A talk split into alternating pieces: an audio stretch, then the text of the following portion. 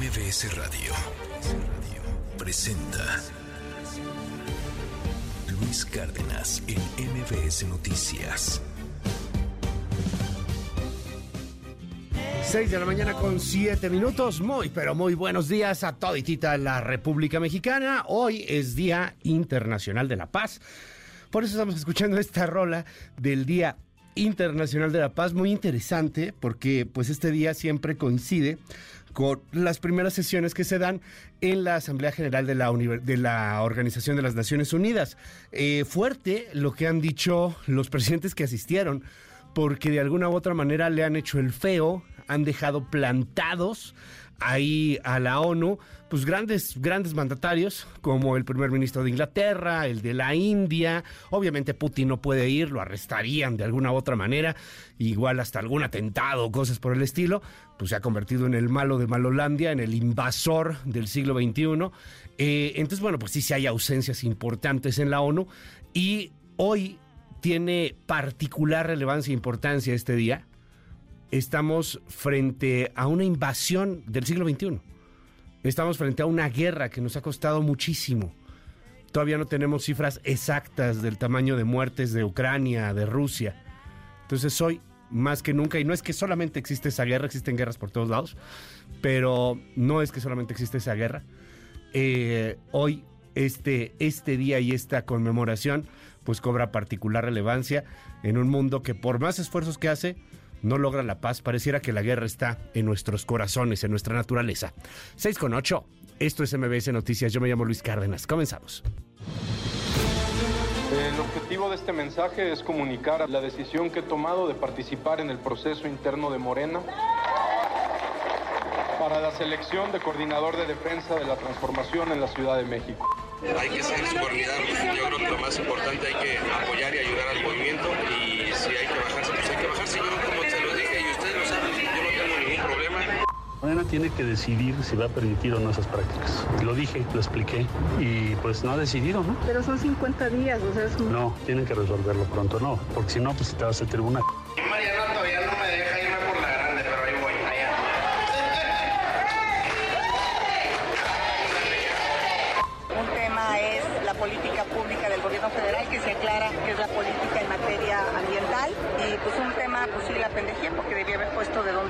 Particularmente hay una intercepción telefónica que hizo el ejército mexicano que da cuenta de que se están llevando 17 estudiantes el día 26 de septiembre a las 10 de la noche. Estamos interesados en que esa información faltante hoy en día se nos pueda entregar.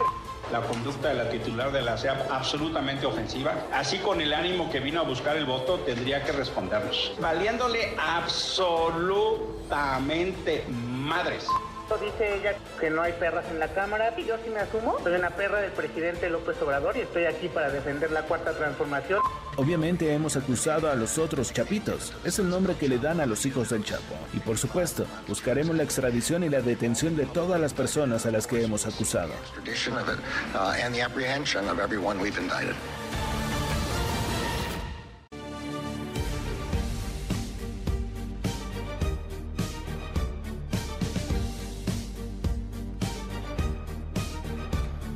Hoy es 21 de septiembre, el año 2023. Tenemos harta, pero harta, pero harta información, así como confeti, va a aventar para arriba. ¿Cómo está, oiga? No sabe el gusto, el privilegio que me da poder estar con usted un ratito cada mañana. De verdad es maravillosa esta oportunidad. Se lo aprecio, se lo aprecio en el alma. Harta cosa que platicar. A ver, eh, el tema de Xochil Galvez. ¿Por qué no hablas de Xochil Galvez? Bendigo. Oh, que la espérate. Cálmate. Amo a calmarnos todos sí la UNAM va a investigar a Xochil Gálvez. Ya, ya, ya es un hecho. La UNAM va a investigar a Xochil Gálvez. Como investigaron con Yasmín Esquivel. Sí hay diferencias importantes ¿eh? entre uno y otro, pero pues ambos son, no sé si, bueno, pues sí, plagios, ambos son plagios, este, no, no se citan las fuentes. En el caso de Yasmín Esquivel, pues, pues es una copia prácticamente de toda la tesis del inicio al final. En el caso de Xochitl Galvez, pues son muchos párrafos, más de seis, o sea, por ahí decían, es que nada más son seis, es el 3%, bueno, de acuerdo a lo investigado por etcétera, Marco Levario, por ahí este, se aventó una investigación bastante interesante, muy extensa, y, sí, es, es mucho más que el 3%. De, de, falta de citaciones. Una, la de Esquivel es una tesis, la de Xochitl Galvez es un informe de titulación, se titula por experiencia laboral, pero bueno, pues si no, no se citó al autor. Eh, por cierto, todo esto empezó con la tesis de Peña Nieto, hace ya bastantes años, en donde pues le querían poner ahí el gran pecado de la tesis. Pues sí, que, que no citó a algunos autores. No, no sé, sé que en el mundo académico esto es así para sacarse los ojos. Y también sé que el mundo académico es menos del 1% de la población mexicana. Entonces, bueno, este no defiendo a, A o a B, este, no, no, no hay nada, solamente que pues, pues vamos a ver hasta dónde llega el escándalo de la que no es tesis del, ¿cómo se llama? Informe de titulación de Xochitl Galvez, que ya respondió ayer. Ahorita platicamos de eso. Eh, otro asunto que va a estallar, yo creo que la siguiente semana, es el de Uriel Carmona. Uriel Carmona tiene fuero. Siempre pues tuvo fuero y decíamos que era muy difícil que, que llegara un fiscal y arrestar a otro fiscal, pero ahora sí ya viene de la Suprema Corte de Justicia de la Nación, lo van a liberar, no lo van a liberar, ¿qué va a pasar con eso? Platicaremos eh, pues ahí sobre el tema, sobre lo que está señalando la Suprema Corte de Justicia. Eh, Estados Unidos confirma que va por la extradición del resto de los chapitos, esa es una nota gringa.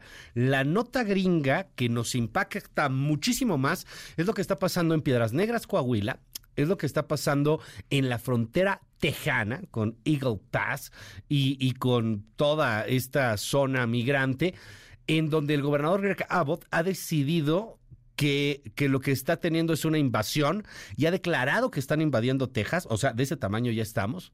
Vamos a hablar de todo lo de la migración, lo que está pasando con una migración desbordada y eh, el orden de, de, la revisión exhaustiva de puentes fronterizos, cosa que va a detener de manera preocupante y alarmante el tráfico de comercio entre México y los Estados Unidos. Las 7 con 13 minutos. Pues vámonos primero con la nota de notas, ¿no? Omar García Harfush. Creo que por ahí tenemos todo el reporte que nos dio Juan Carlos Alarcón, la nota en torno a la, al destape anunciado de García Harfush el día de ayer. Omar García Harfuch. Gracias, muy buenos días. Entre gritos, empujones, aplausos, ovaciones y cientos de fotografías y videos tomados con dispositivos móviles, Omar García Harfuch anunció su intención de contender en el proceso interno de Morena para coordinar los comités de defensa de la Cuarta Transformación en la Ciudad de México, antesala para la candidatura al gobierno de la capital mexicana. En un breve discurso que ofreció en un hotel al oriente de la ciudad, el ex jefe de la Policía Capital Capitalina señaló que durante el tiempo que fungió como titular de la Secretaría de Seguridad Ciudadana, escuchó y atendió los reclamos de los habitantes de las 16 alcaldías de Ciudad de México, situación que hoy le permite aspirar a la defensa de la Cuarta Transformación. Harfuch sostuvo que comparte los principios de la Cuarta Transformación del presidente Andrés Manuel López Obrador y de la ex jefa de gobierno Claudia Sheinbaum respecto a la necesidad de erradicar la pobreza. Creemos en el proyecto humanista que encabeza el presidente Andrés Manuel López Obrador y la doctora Claudia Sheinbaum Pardo. Compartimos el ideal de que debemos luchar por erradicar la pobreza, la corrupción y la desigualdad. De igual forma, estoy convencido que el servicio público significa gobernar para todas y para todos sin distinción alguna. Quiero participar en este proceso y dar continuidad a la construcción de una ciudad en paz y segura, donde el desarrollo económico y el bienestar social sea para todas y todos. García Harfuch anunció también que en próximos días iniciará un recorrido en cada una de las 16 alcaldías para retroalimentar su proyecto de ciudad, el cual estará conformado por los planteamientos ciudadanos, mismos que serán analizados en su oportunidad. En ese sentido, recordó que gracias al apoyo de la doctora Sheinbaum, la ciudad cambió de rostro en materia de seguridad y los delitos de alto impacto disminuyeron más del 50%. Dijo que se aplicaron programas para atender las causas que impulsaron a los jóvenes a cometer actos violentos. Se realizaron acciones conjuntas entre la policía y la fiscalía y diversas áreas de gobierno y se dignificó el papel de la policía con incrementos a su salario en cinco años consecutivos hasta alcanzar un 54%. Diversos contingentes arribaron al hotel donde en 2018 el presidente Andrés Manuel López Obrador inició su campaña rumbo a la presidencia de México y al que ayer asistieron cientos de personas provenientes de diversas partes de la capital mexicana. Luis, la información esta mañana. Gracias, gracias Juan Carlos. A ver, pues es que no podemos restar la importancia que tiene la capital de la República Mexicana frente a la siguiente elección. por primera vez, por primera vez hay una posibilidad real de que la capital mexicana sea arrebatada a la izquierda que gobierna pues desde hace prácticamente 27 años, cuando Cuauhtémoc Cárdenas llegó a la jefatura de gobierno aquí en la Ciudad de México. Muchísimo que decir sobre este tema. Harfush, ¿es el delfín o no es el delfín? Harfush se manda solo o no se manda solo. Si va, va con la venia de alguien, y, bueno, pues la mayor parte de Morena dice, va con la venia de Claudia Sheinbaum, y si va con la venia de Claudia Sheinbaum, pues seguro va con la venia del presidente López Obrador. Y como queda Clara Brugada en esta jugada, que tiene el corazón de los morenistas, pero, y ese es el grave problema, tiene el sello López Obradorista en la frente. Y aquí en la Ciudad de México parece que el sello López Obradorista, así como en su momento el PRI termina por ser mala marca, pues se plasma. Es decir, no conviene un candidato o candidata tan López Obradorista para la capital del país. Qué interesante lo que está pasando con la elección en la Ciudad de México. Platicaremos más adelante sobre este asunto. Pero en más sobre política y politiquería, fíjese que ayer estuvo Marcelo Ebrard en la Cámara de Diputados. Se reunió con el coordinador de Morena, Ignacio Mier, y un grupo de legisladores de la coalición Morena Verde PT que lo apoyan, que apoyan a, a, a Ebrard. Durante el encuentro, los diputados manifestaron sus inquietudes y anunciaron la integración de una especie de bloque denominado el Camino de México que va a apoyar a Marcelo Ebrard se va a seguir especulando. Yo les he dicho y he sido muy claro en que Morena tiene que decidir si va a permitir o no esas prácticas. Lo dije, lo expliqué y pues no ha decidido, ¿no? Pero son 50 días, o sea, es... No, tienen que resolverlo pronto, no, porque si no, pues te vas al tribunal. O sea, lo que voy es que ganan sin responder esa, esa impugnación. Esa impugnación la van a tener que contestar. Pero vas a esperar a lo, todo el tiempo. Pues le estamos dando, no, todo el tiempo. Estamos dando una, un tiempo razonable, ¿no? No soy yo para estar imponiendo ritmos y tiempos a todo el mundo, ya sabes. No, no es la actitud que tenemos. Pero sí me parece que lo razonable es que la contesten. Ya llevamos una semana y tres días. Morena tiene que decidir si va a permitir o no esas prácticas. Lo dije, lo expliqué y pues no ha decidido, ¿no? Pero son 50 días, o sea, es... No, tienen que resolverlo pronto, no, porque si no, pues te vas al tribunal. Por otro lado, en el Senado de la República, también ahí en el Congreso, estuvo Claudia Sheinbaum. Ahí cosa curiosa, dijo que en Morena no hay corrientes, aunque en la Cámara de Diputados, pues claramente se estaba formando una corriente, la corriente marcelista. Escucha Sheinbaum. No hay corrientes, eso está en los estatutos, nuestro presidente del partido lo puede decir con claridad. Se pueden reunir, las reuniones siempre son importantes, pero eh, la unidad se establece a partir de los principios de nuestro movimiento. Y eso va a seguir siendo así y no hay eh, problema con que se reúnan unas personas con otras. Por otro lado, le cuento que ayer Xochil Gálvez reconoció el error en citas deficientes de su informe de titulación. Dijo, así clarito, la pendejé. Y perdón, la pendejé. Escuche. La mayor parte de los temas son técnicos, describen equipo, son sacados de manuales técnicos. Un tema es la política pública del gobierno federal que se aclara que es la política en materia ambiental y pues un tema pues sí la pendejé porque debía haber puesto de dónde. Bueno, pero es que la pendejeada va a salir un poquito más cara. La van a investigar en la Universidad Nacional Autónoma de México, así como investigaron a Yasmín Esquivel. Ahora, si la cosa termina como con Yasmín Esquivel, pues no tendría mucho de qué preocuparse Xochil Gálvez, digo la neta. Porque, pues, al final la UNAM no puede hacer muchas cosas. La UNAM ya dijo que no puede quitar títulos, entonces, pues, algo similar tendría que pasar con el caso de Xochil Gálvez. Pero ayer el rector instruyó a la Facultad de Ingeniería para que investigue su informe de titulación, que no tesis, Cuéntanos un poco más sobre este asunto. Eh, Adrián Jiménez, buen día. Buen día Luis, amigos del auditorio. Instruye el rector de la UNAM, Enrique Graue, a la Facultad de Ingeniería turnar el presunto plagio de tesis de Xochil Gálvez a Comité de Ética y Consejo Técnico de esa entidad académica. Más detalles en un momento. Ahorita le contamos lo que está pasando allá en la Universidad Nacional Autónoma de México y otra respuesta también que da Xochil Gálvez, donde dice, bueno, pues si me van a quitar el título, que me lo quiten. Presento otro, presento otro examen, ¿no? otro trabajo de titulación. En otros temas, ayer en la Cámara de Diputados se armó tremendo zafarrancho. Primero, la comparecencia del secretario de Hacienda, Rogelio Ramírez de la O, que es la menor de todas las notas. O sea, ¿qué dijo Rogelio Ramírez de la O? Pues habló del presupuesto, de los dineros, etcétera, pero de pronto ni quien pelar al secretario de Hacienda. La bronca estaba, y qué triste decir esto, pero la bronca estaba entre diputadas mujeres y diputadas que se asumen como mujeres. El caso de la diputada trans, la señora María Clemente o el señor María Clemente, como no sé, ya sé que se enojan, pues, pero pues es que algunos le dicen así. Y, lo digo sin afán de ofensa de nadie, solamente él no le gusta que le digan señor porque pues, él se asume como mujer, está bien, está bien, está bien, está bien, respeto absoluto. Él nació biológicamente hombre y en algún momento se asumió como mujer, se identificó como mujer.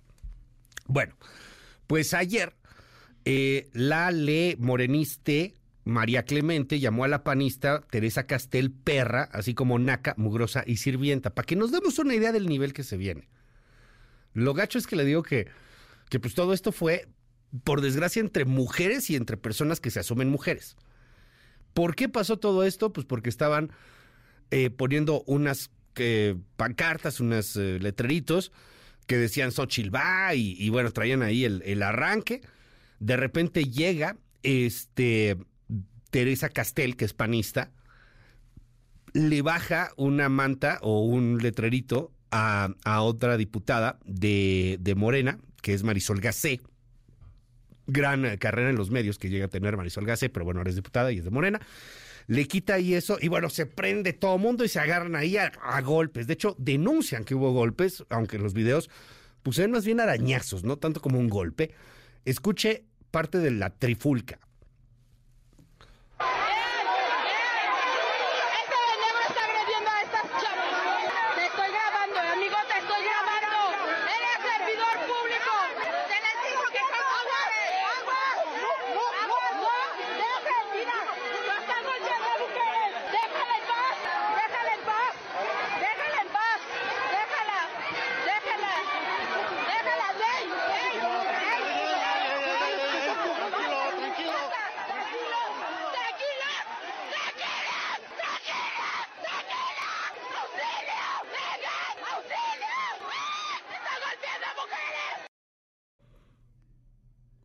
O sea, no estaban golpeando tanto mujeres así, pero bueno, ahí el grito, la desesperación, el ánimo desbordado. O sea, no era el 68, con todo respeto, perdón, pero, o sea, tampoco, ¿eh? O sea, sí, había una exageración ahí brutal. Eh, María Clemente estaba defendiendo a, a Marisol Gacé y, bueno, pues ahí algunas otras diputadas estaban acusando que había habido golpes. Y María Clemente empezó a llamarle a Teresa Castel, eres una perra, así le dijo.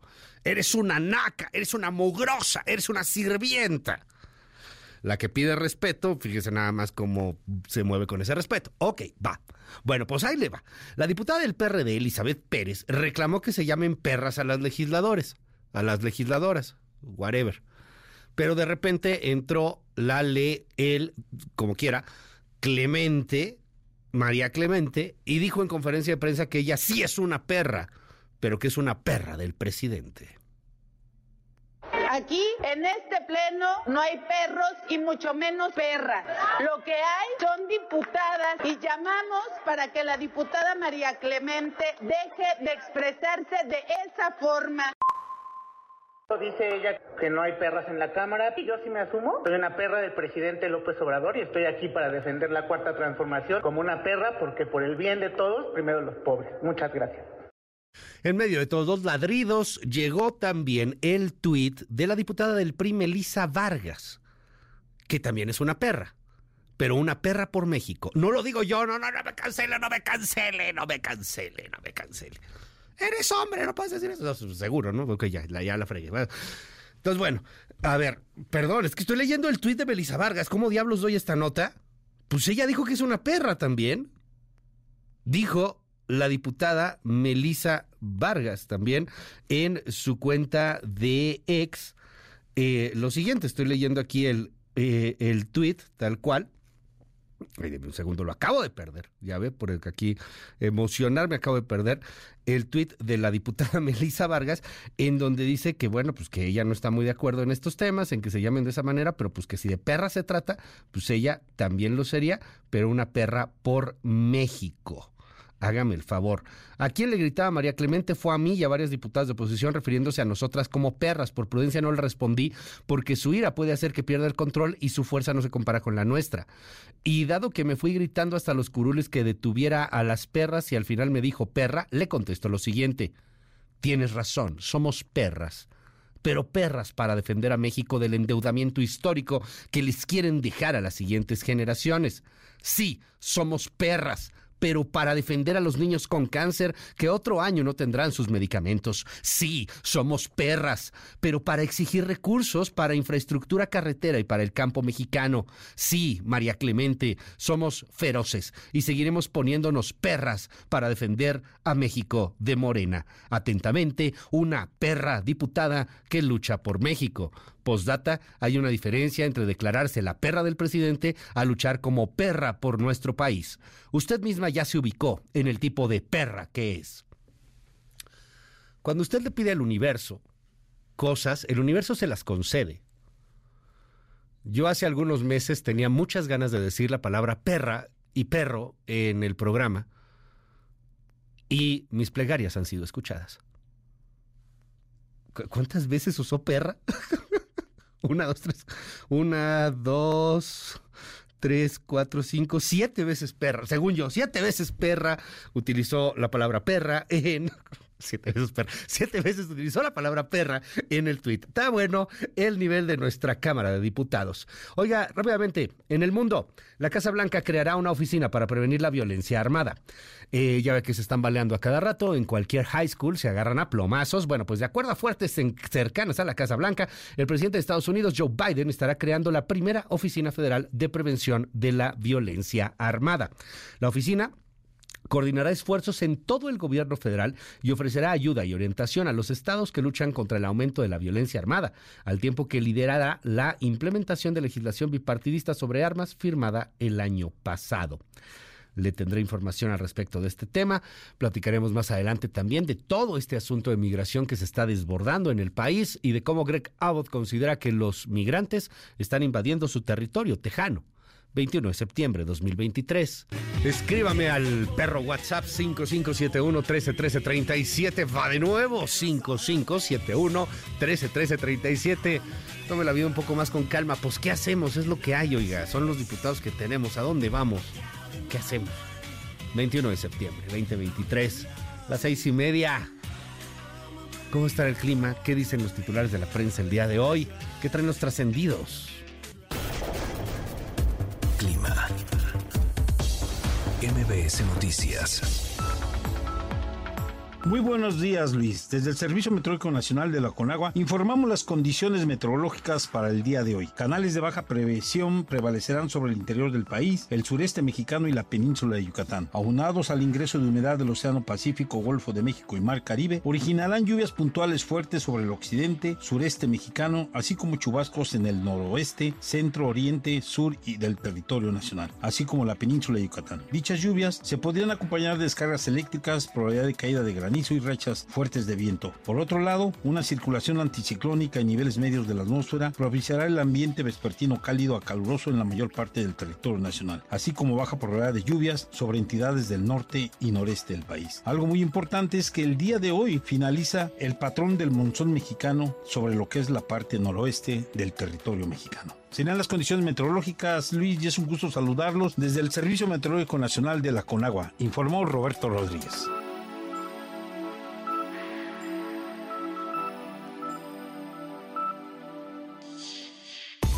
MBS Noticias con Luis Cárdenas. Indicadores financieros.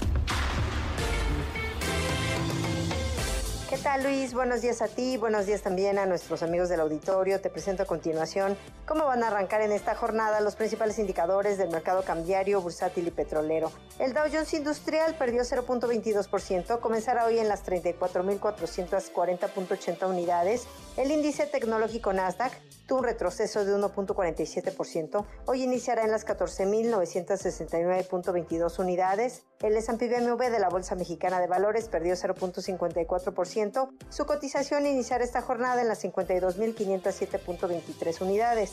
Divisas. En el mercado cambiario, el dólar en ventanilla bancaria se compró en 16 pesos con 59 centavos, se vendió en 17 pesos con 51, el euro se compró en 17 pesos con 95, se vendió en 18 pesos con 50. La libra esterlina se adquirió en 21 pesos cerrados, se vendió en 21 pesos con 7. En el mercado de metales, el centenario de oro se compró en 21.600 pesos y se vendió en 41.600 pesos. Finalmente, estos son los datos del mercado de petróleo. El West Texas Intermediate cerró la jornada en 91 dólares con 20 centavos el barril. El Brent del Mar del Norte alcanzó los 94 dólares con 34 centavos el tonel. La mezcla mexicana de exportación se cotizó en 87 dólares con 64 centavos el barril. Luis es mi reporte al auditorio. Muy buenos días.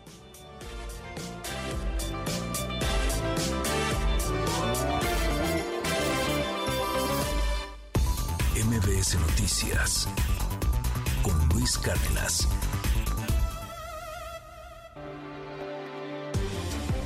Primeras planas. El Universal. Estados Unidos alista operaciones agresivas en México en contra del fentanilo. Expandirá la presencia de agentes de investigación criminal. Revela nueva estrategia de combate a los opioides sintéticos. Milenio. García Harfuch confirma que va y con proyecto humanista. El policía ofrece continuidad al discurso de AMLO y Sheinbaum. La PNG con las citas para lograr la titulación reconoce Xochitl, al tiempo que la UNAM ordena a Ingeniería analizar el asunto. Reforma. Burlan a migración, ordenan redadas. Reporta Estados Unidos cifras récord de ilegales. En Texas, declaran emergencia. Anuncian operativos del Instituto Nacional de Migración en ocho estados. Advierten nueva ola que llegará a México. Excelsior. No meteremos mano en las candidaturas. Claudia Sheinbaum se reunió con senadores. La coordinadora de la defensa de la 4T pidió a legisladores más activismo en sus estados. La prioridad en 2024 es ganar la mayoría en el Congreso de la Unión, dijo. Animal político. Discusión del presupuesto 2024 inicia con golpes entre legisladoras de Morena y la oposición. La jornada. AMLO. El ejército entregó todo dato sobre Ayotzinapa. No lo creemos. Padres de los 43. El financiero. Garantiza Secretaría de Hacienda y Crédito Público trayectoria de deuda sostenible. Repunte en 2024 por razones extraordinarias. El economista. Pemex afronta deuda de corto plazo por 447.614 millones de pesos. A proveedores y contratistas les debe más de 231 mil millones de pesos. Reporte Índigo. Emisiones de metano, riesgos y retos en México. El país se encuentra en el top 10 de naciones que más carbono producen a nivel mundial, a pesar de formar parte de múltiples acuerdos internacionales en los que se compromete a combatir la liberación de este gas a la atmósfera, el cual es uno de los que más contribuye al cambio climático. El sol de México. Capitalinos gastan más para sentirse seguros. Invierten más de 8 mil millones de pesos en un año colocan candados, bardas, rejas, alarmas o compran perros guardianes y hasta armas. La prensa. Inseguridad.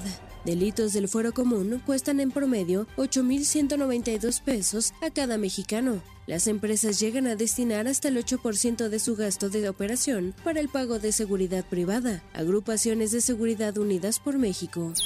La crónica. Ganan Ale, el Sistema Nacional de Refinerías, eje de la política petrolera. Deer Park, propuesta de Octavio Romero Oropesa, quedará subordinada a labores complementarias. MBS Noticias con Luis Cárdenas.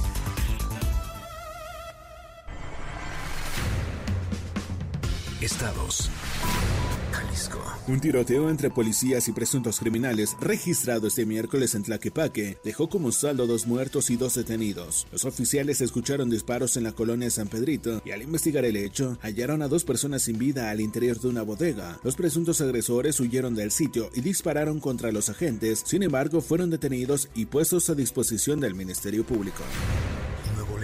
Este miércoles fueron hallados los cuerpos desmembrados de dos hombres al interior de dos hieleras abandonadas en el municipio de San Nicolás de los Garza. El hecho ocasionó un fuerte despliegue policíaco en la zona de agentes ministeriales y policías municipales que encontraron los contenedores con siglas de un grupo de la delincuencia organizada y los cuerpos mutilados. Hasta el momento se desconoce la identidad de las víctimas. Guerrero. Al menos dos personas fueron asesinadas y una más resultó herida en ataques armados registrados este miércoles en distintos puntos de Acapulco. El cuerpo de un hombre fue localizado amarrado de pies y manos en la colonia Las Cruces, mientras que en la carretera federal Acapulco, México, fue hallada una mujer sin vida, también atada de manos. Otro hombre resultó lesionado tras ser atacado a balazos por sujetos armados en el fraccionamiento Mozimba. Oaxaca. En redes sociales se viralizó un video en el que se muestra a cinco presuntos choferes de taxis golpeando a un hombre en situación de calle a la altura de Santo Domingo, barrio bajo Etla. Trascendió que la víctima arrojaba piedras a los automóviles que circulaban por la zona, lo que habría provocado que los hombres lo golpearan brutalmente. La Secretaría de Movilidad Estatal ya trabaja con las corporaciones de seguridad para poder identificar a los agresores. Michoacán. Mediante un operativo simultáneo este miércoles, fueron aseguradas 163 máquinas tragamonedas que eran operadas por el crimen organizado en dos municipios del estado y dejaban ganancias de hasta 2 millones de pesos mensuales. Los minicasinos estaban instalados en diversos comercios ubicados en las colonias populares de Apatzingán y los poblados de Santa Ana Amatlán y Pizándaro de Buenavista Tomatlán. MBS Noticias con Luis Cárdenas. Titulares del mundo. New York Times, Estados Unidos. Biden y Netanyahu se reúnen para intentar aliviar las tensiones con cierto éxito. Washington Post, Estados Unidos. Zelensky visitará la Casa Blanca, el Congreso y el Pentágono en un día relámpago. El país, España. España entierra el plan para imponer peajes en las autovías. Le Monde, Francia. París 2024. Los Juegos deberían movilizar 181 mil puestos de trabajo. The Guardian, Reino Unido. Hoguera verde mientras el primer ministro retrocede hacia los objetivos netos cero. Der Spiegel, Alemania. Petrolera árabe pronto podría comprar un actor alemán del DAX. Corriere della Sera, Italia. Migrantes, el llamado a la ONU. Funcho de São Paulo, Brasil. Biden y Lula discuten sobre elecciones y alivio de sanciones a Venezuela y crisis en Haití. El Clarín, Argentina. Macri denuncia un pacto más a Milei y el gobierno lo niega. Al Jazeera, Medio Oriente. India suspende las vías para los canadienses a medida que aumenta la disputa por el asesinato de Nihar. En un momento regresamos. Continúa con la información con Luis Cárdenas en MBS Noticias.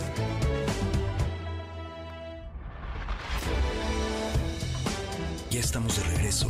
MBS Noticias con Luis Cárdenas. Continuamos.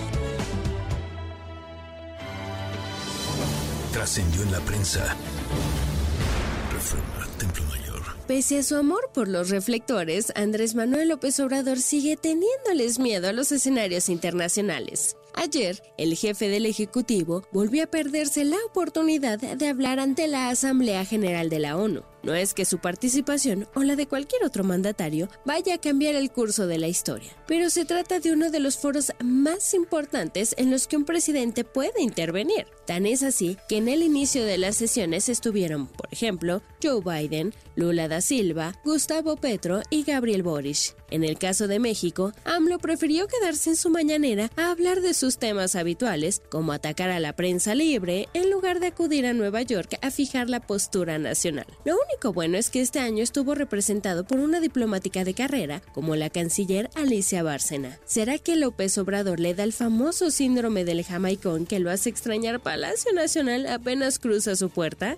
Es pregunta muy diplomática. Bajo reserva del Universal. El pasado 10 de septiembre, en pleno Consejo Nacional de Morena, el subsecretario de Prevención y Promoción de la Salud, Hugo López Gatel, rechazó que fuera a buscar alguna candidatura por Morena para el 2024. Esto en congruencia con lo que viene diciendo desde 2020. En aquel domingo, López Gatel dijo, por el momento estamos impulsando y defendiendo la transformación. Estamos en ese proceso que es de todos, unidad es la palabra. Al cuestionarlo, si se lanzaría por alguna candidatura por Morena. Sin embargo, ayer algunos de sus cercanos en el ala dura del morenismo comenzaron a barajear la posibilidad de que el funcionario federal e integrante del máximo órgano de decisión de Morena podría inscribirse para buscar ser otro contendiente más a la jefatura de gobierno en la Ciudad de México. Nos dicen que el doctor López Gatel sabe poco de pandemias, pero al parecer absolutamente nada de bastones de mando y él no es para nada de las simpatías de quien hoy trae ese báculo en las manos.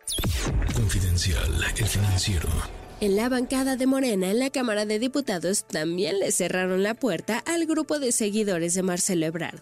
A pesar de los ya varios intentos del coordinador Ignacio Mier de convencerlos de no convertirse en un bloque dentro del grupo parlamentario, ellos insisten en conformar su fracción. En el grupo no hay ni habrá bloques, sentenció Mier. O son o no son de Morena, que se definan, advirtió entre curules uno de los vicecoordinadores morenistas. Trascendió de milenio. Que muy sonriente se le vio al priista Jorge Carlos Ramírez Marín con Claudia Sheinbaum, coordinadora de los comités de la 4T, antes del encuentro privado de ella con senadores de Morena y aliados, lo que reactivó la especie de que el yucateco se apresta a abandonar 30 años de militancia tricolor para sumarse a la 4T y competir por la gubernatura de su estado, donde se busca romper la hegemonía panista. Se sabe que le pidieron que se sume ya al proyecto oficial y en el camino definen si puede ser su abanderado, sobre todo por aquello de la paridad. ¡Bomba! Rosones de la razón.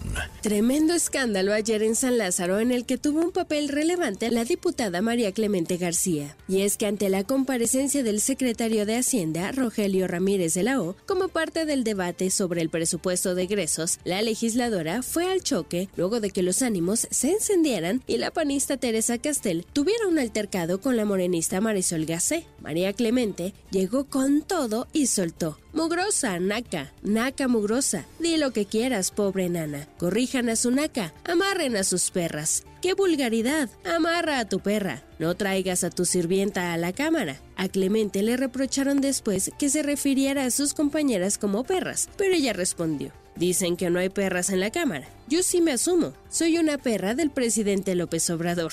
Uf. Pepe Grillo, de Crónica. Clara Brugada, exalcaldesa de Iztapalapa, comenzó a reunirse y cabildear con lo que podría denominarse la Liga Oriente. Allí estuvo con Francisco Chiguil, titular de la alcaldía Gustavo Amadero, y también asistió José Carlos Acosta, venido desde Xochimilco. Sabedora de que la contienda interna de Morena se está cerrando y será muy reñida, Brugada, considerada la más morenista entre las morenistas, está planteando su proyecto a quienes han encabezado al movimiento en diferentes puntos de la ciudad. En contraste, por la puerta de atrás y de puntitas, Cuauhtémoc Blanco dejó la Ciudad de México y regresó a Morelos con las manos vacías. Después de una plática cara a cara con Mario Delgado, se dio cuenta de que no hay nada para él y su camarilla en la Ciudad de México. Los chilangos, dicen, están más tranquilos. Rayuela de la jornada. Qué bueno que ya están fuera quienes creyeron que es muy fácil gobernar esta ciudad. En un momento regresamos. Continúa con la información con Luis Cárdenas en MBS Noticias. 30% de descuento en aceite comestible capullo de 840 mililitros y 30% en toda la marca Regio. En Soriana, solo 21 de septiembre. Aplican restricciones. ¿Ya te cayó el 20? Imbursa te invita a optimizar tu dinero con la tarjeta Imbursa Óptima, que te devuelve el 20% de los intereses que pagaste oportunamente. Cámbiate ya. Imbursa, optimiza tu dinero. CAT promedio 37.7% sin IVA. Vigencia el 24 de noviembre de 2023. Consulta términos y condiciones en imbursa.com. Ma, me inscribí al IMSS desde acá. Y ahora usted ya tiene el seguro allá en México. Hasta mis chamacos. ¡Qué bueno! Tu hermana también hizo su trámite como diseñadora independiente desde su compu. Si eres independiente o trabajas en el extranjero, afíliate al IMSS y tú y tu familia tendrán beneficios de salud, jubilación, seguro de vida, incapacidad e invalidez, guarderías y más. Hazlo en línea. Con el IMSS tú y tu familia están más seguros. 80 años IMSS. Gobierno de México. Llévate un Taos 2023 con bono de 18,500 pesos y seguro gratis más mensualidades desde 7,599 pesos a tres años con Volkswagen Ya. Válido al 30 de septiembre de 2023 con Volkswagen Leasing. CAT promedio del 24.7% sin IVA informativo. Consulta www.com.mx. Volkswagen. Con responsabilidad diálogo y consenso, el Senado ha aprobado leyes y reformas para transformar a México. Así hoy tenemos un nuevo marco legal en educación, salud, justicia, movilidad, seguridad y bienestar social, igualdad de género y derechos humanos. Todo a favor de las personas más vulnerables y marginadas. La justicia, primero, ahora es ley. Senado de la República.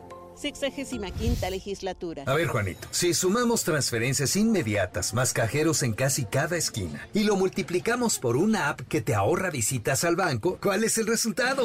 ¡Nómina BBVA! Este nuevo ciclo, cámbiate a BBVA y conoce más beneficios en bbva.mx diagonal tú decides. BBVA, creando oportunidades más de 1.700 juezas, jueces, magistradas y magistrados federales, quienes junto con secretarias y secretarios, actuarias y actuarios, oficiales judiciales, abogadas y abogados, sumando esfuerzos para que, al acudir a los juzgados y tribunales federales en todo el país, recibas una justicia pronta, completa e imparcial. Consejo de la Judicatura Federal. Somos lo que hacemos para ti. Acabaron las vacaciones, comiste mucho, descansaste rico. Mm, ahora toca volver al gym. En Sports World te la ponemos fácil y divertida con nuestros más de 50 clases y 50 clubes, eventos, albercas, super entrenadores y un espacio reservado para ti. Inscríbete ya, tú aquí, tú ahora. Guerrero, galardonado con tres premios de los World Travel Wars 2023. Acapulco, como mejor destino para escapadas urbanas el general Juan N. Álvarez como mejor aeropuerto e Ixtapas y Guatanejo como mejor destino de México. Ven a vivir el Hogar del Sol. ¿Te gustaría ser educadora o educador comunitario en tu localidad? Cualquier persona interesada en la práctica educativa puede participar. Recibirás formación académica permanente, apoyos económicos y podrás continuar con tus estudios. Para más información, visítanos en onafe.gov.mx diagonal registro. Consejo Nacional de Fomento Educativo. Secretaría de Educación Pública. Este programa es público, ajeno a cualquier partido político. Queda prohibido el uso para fines distintos a los establecidos en el programa. 40% de descuento en quesos a granel, La Villita, Food y Bafar. Y caja de donas surtidas 6 piezas, 35 pesos. En Soriana, solo 21 de septiembre. Aplica restricciones. Ya estamos de regreso. MBS Noticias con Luis Cárdenas. Continuamos. En MBS, noticias que ponen de buenas.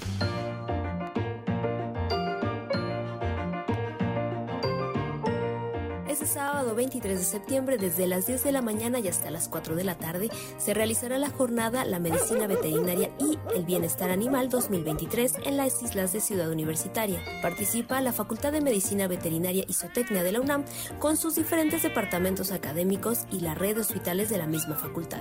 Esta jornada tiene el objetivo de ofrecer una amplia gama de servicios como campañas de vacunación, desparasitación, esterilización y orientación médica básica, entre otros.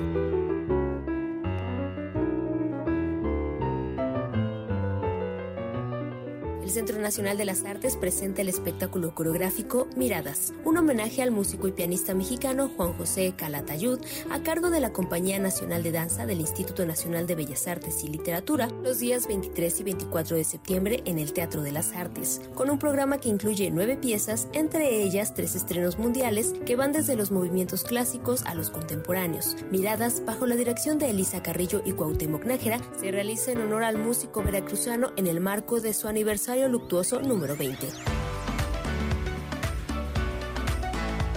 El escritor Miguel Ruiz Gómez, alias Miquel Ruiz, recibió el premio Netzahualcoyotl en el Museo Nacional de Culturas Populares. Su obra El origen de la noche fue seleccionada por su innovación narrativa y temática en la que Ruiz aborda el tema de la violencia armada y refleja elementos de la cosmovisión tzotzil. Desde 1993, el premio Netzahualcoyotl promueve la tradición literaria de las y los portadores de las 68 lenguas indígenas mexicanas. Para MBS Noticias, Claudia Villanueva.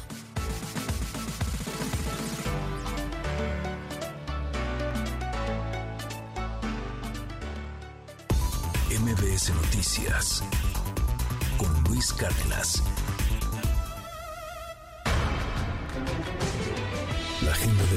A las 7 de la mañana, el presidente Andrés Manuel López Obrador encabezará una conferencia de prensa. A las 10 de la mañana, la Secretaría de la Defensa Nacional llevará a cabo la ceremonia de velación del monumento en honor a los binomios canófilos del Ejército y Fuerza Aérea Mexicanos, representados por el CAN Proteo en el Campo Deportivo Militar Marte. A las 10 de la mañana, la Secretaría de Economía inaugurará el segundo diálogo PYME-TEMEC, en la que darán un mensaje el viceministro de Comercio Internacional de Canadá, Rob Stewart, el representante comercial adjunto de Estados Unidos, Jamie White, y el subsecretario de Comercio Exterior de México, Alejandro Encinas. A las 11 de la mañana, Claudio Sheinbaum encabezará la firma del Acuerdo de Unidad por la Transformación en Chiapas. A las 11 de la mañana, Xochil Gálvez participará en el tercer Congreso Nacional de Mujeres Industriales en Durango. En Nueva York, Microsoft celebrará un evento donde compartirá las últimas innovaciones relacionadas con la inteligencia artificial. Y en Tokio se celebrará el Tokyo Game Show, la mayor feria de videojuegos de Asia. Estamos de regreso. MBS Noticias con Luis Cárdenas. Continuamos.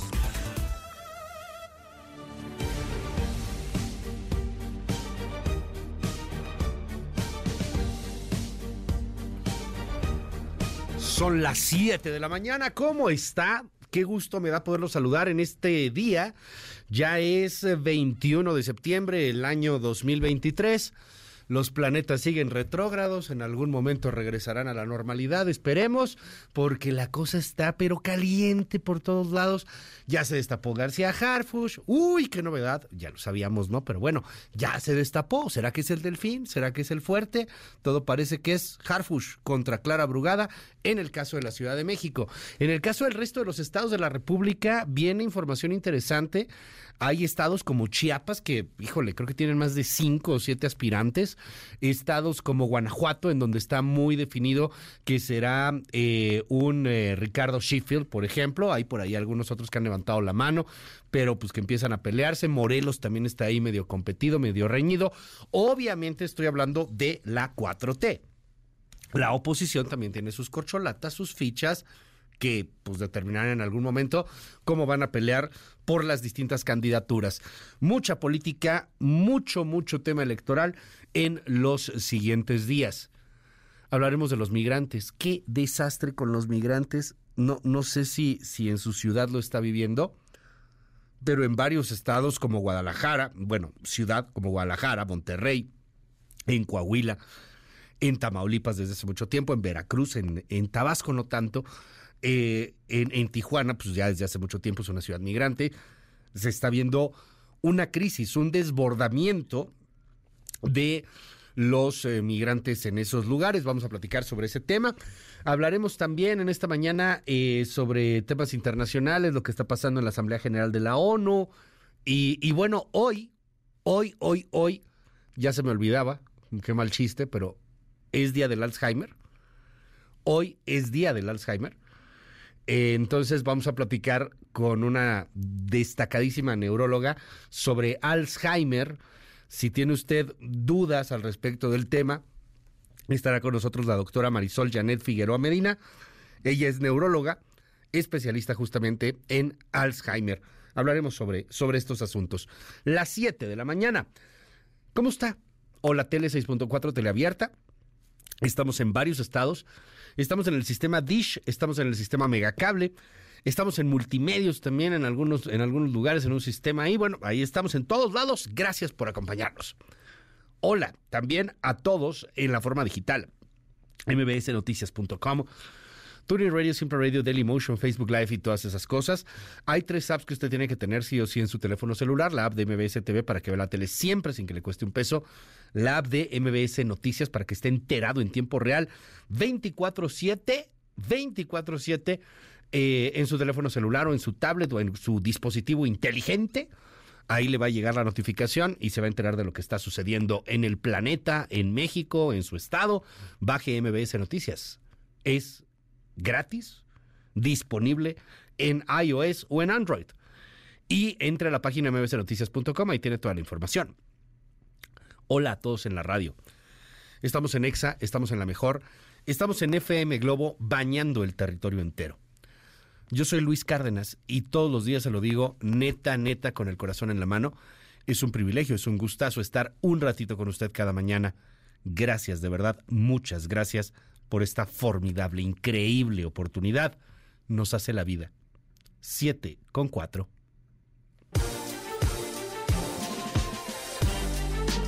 Vámonos a la información porque hay friego de cosas. A ver, empiezo. Omar García Harfush confirmó que sí va, quiere ser candidato de Morena a la jefatura de gobierno. Se desata la Harfushmanía. Con todo y todo, el eh, jefe de, la policía capitalina, ex jefe de la policía capitalina, se lanza muy probablemente con la venia de Claudia Sheinbaum y también con la venia de Andrés Manuel López Obrador. Hay quien lo señala como el delfín, como el bueno, como el favorito, como el más competitivo, en un momento en donde la Ciudad de México podría por primera vez en 27 años perder la izquierda y ganar la oposición de derecha o centro derecha.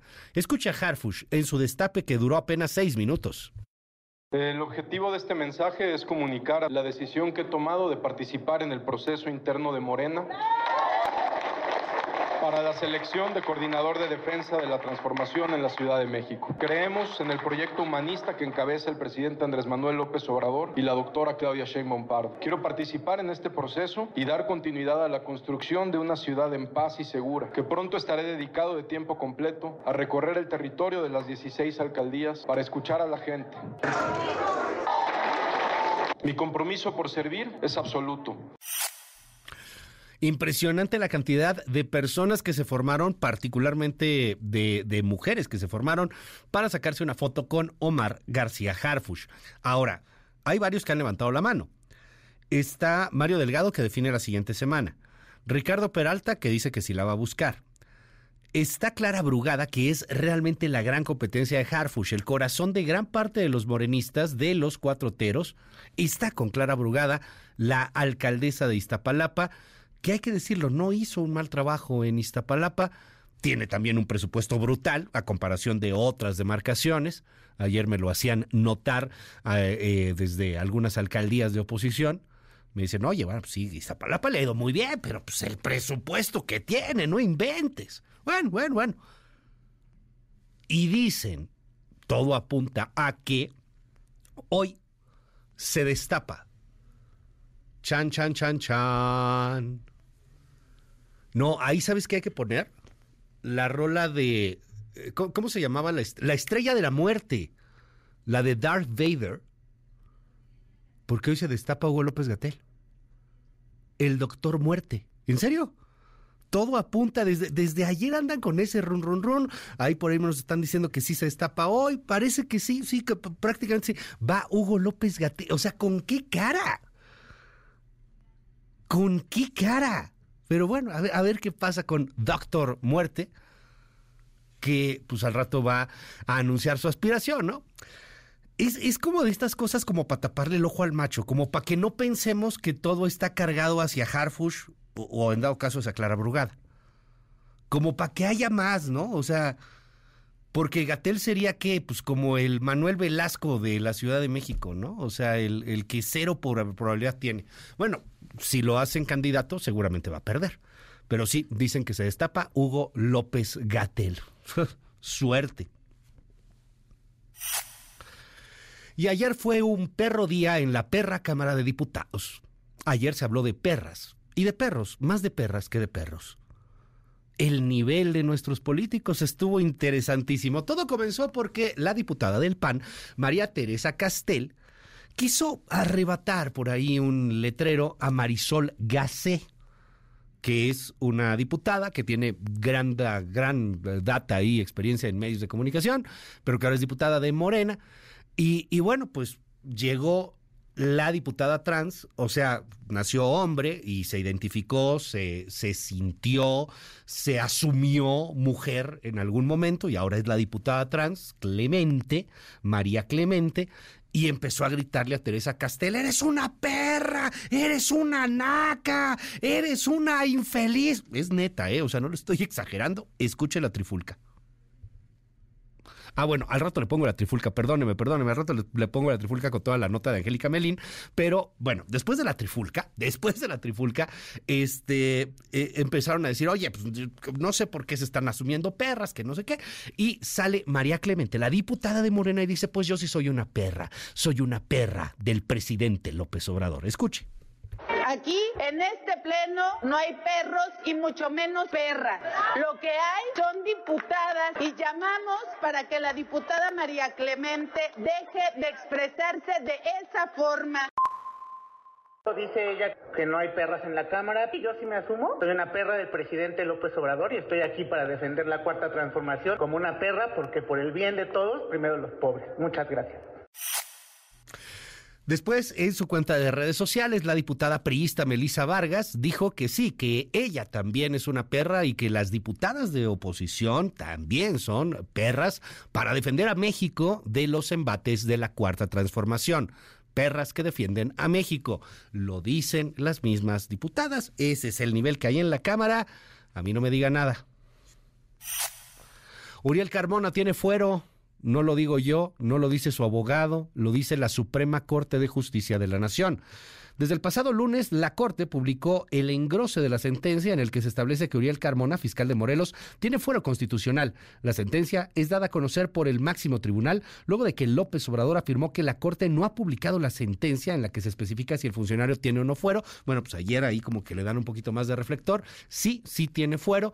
Entonces vamos a ver cómo impacta o no esto a la eh, situación de Uriel Carmona, detenido en el penal del Altiplano. Platicaremos sobre ese asunto en un momento. En Veracruz plagian a la doctora Ruth Alamilla junto a su hija y las matan. Un comando armado fue por la doctora junto con su hija y terminaron brutalmente asesinadas. Sus cuerpos fueron encontrados maniatados y con un disparo en la cabeza. Por otro lado, una historia de terror, otra más relativa a feminicidios en Baja California Sur. Médicos y cirujanos ayer hicieron una marcha para exigir justicia por el feminicidio y fíjese nada más es también una doctora, la doctora Ali Yacel Suárez. Trabajaba en el hospital número 38 en San José del Cabo y su cuerpo fue encontrado desmembrado en una maleta. Escuche. Nuestra voz y retumba en todas las paredes que la atrocidad que le hicieron a nuestra compañera médico no quede impune. Creo que ya es demasiado. ¿Cuántas más tienen que seguir para que abramos los ojos y digamos ya basta? Quienes trabajábamos con ella y la conocíamos era una mujer intachable, responsable, hija de familia. ¿Qué cara le van a dar a la mamá el cómo se la entregaron?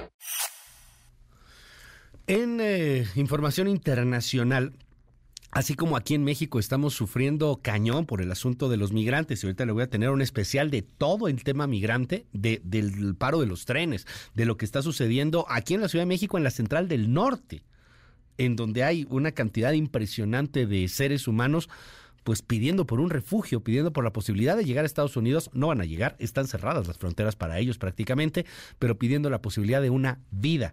Vamos a platicar sobre el tema migrante también en un momento, pero no es exclusivo de la frontera México-Estados Unidos. Hay una crisis migratoria mundial y Polonia adoptó una resolución en la que expresa su oposición a la inmigración ilegal. El primer ministro polaco Mateusz Morawiecki criticó la acogida que dieron a los indocumentados en Lampedusa, Italia. Los polacos quieren cerrar fronteras. Ni un migrante en su territorio, al menos ni un migrante ilegal.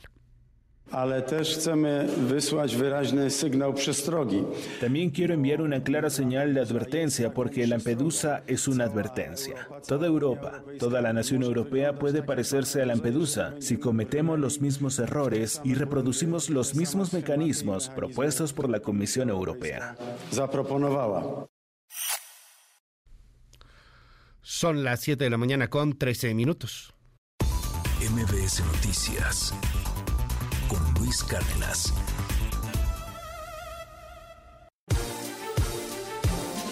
Le recuerdo el WhatsApp 5571 131337 va de nuevo 5571 131337 abierto absolutamente para todo el auditorio. Pues vámonos con la politiquería de todos los días. Morena tiene que decidir si va a permitir o no esas prácticas. Lo dije, lo expliqué y pues no ha decidido, ¿no? Pero son 50 días, o sea, es... No, tienen que resolverlo pronto, no, porque si no, pues te vas al tribunal. No hay corriente, eso está en los estatutos, nuestro presidente del partido lo puede decir con claridad. Se pueden reunir, las reuniones siempre son importantes, pero la unidad se establece a partir de los principios de nuestro movimiento. El objetivo de este mensaje es comunicar la decisión que he tomado de participar en el proceso interno de Morena para la selección de coordinador de defensa de la transformación en la Ciudad de México.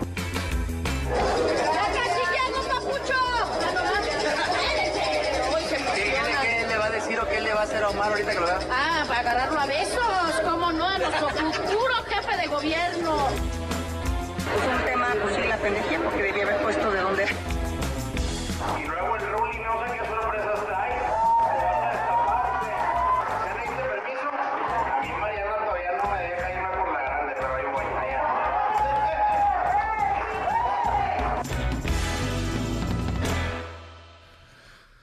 A ver, muchas cosas que decir. ¿Se acuerda de Marcelo Ebrard? Bueno, pues Marcelo Ebrard parece que va a estar dando una nota más o menos cada, cada lunes. Va, vamos a hablar un poquito de Marcelo Ebrard seguramente. El viernes inicia la gira que se supone iba a iniciar el lunes pasado. Eh, es una gira por toda la República Mexicana. Ya había dicho que empezaba el 18, pero bueno, se, se apaciguó un poquito porque está esperando que pues los de Morena, ya ve que son bien buena onda todos ahí, le resuelvan la impugnación que metió para que revisen el proceso de la encuesta, que dice Brad estuvo cargado, cargadísimo a favor de Claudia Sheinbaum, que hubo funcionarios de la Secretaría de Bienestar que apoyaron a Sheinbaum. Pues, pues sí hubo, todo eso pasó, eso es cierto. Pero lo van a, a revisar, van a cancelarlo, va, van a volver a hacer la encuesta le van a quitar el bastón de mando a Sheinbaum, o sea, eso francamente no se ve. Entonces, bueno, pues ayer Marcelo Ebrard apareció en la Cámara de Diputados y se reunió con Ignacio Mier, eh, y ahí, bueno, pues llegó a un acuerdo para que los diputados que lo apoyan, eh, poco más de, de 30, pues tengan garantizados sus derechos electorales, para que no los estén acosando y para que de alguna u otra manera creen esta corriente marcelista que denominan el bloque El Camino de México. Escuche. En la Cámara no hay bloques. La Cámara es un, solo grupo parlamentario y existen compañeras y compañeros que en la vida del partido y en las definiciones del partido ellos asumen una convicción y el apoyo a, a, a diferentes expresiones. Lo va a ver ahora para las definiciones de los coordinadores o coordinadores en los nueve estados de la República. Lo mismo va a suceder para el Senado de la República. Entonces, yo creo que no hay, este, no hay ningún bloque, lo que sí hay aspiraciones individuales y colectivas en torno a personalidades dentro del movimiento.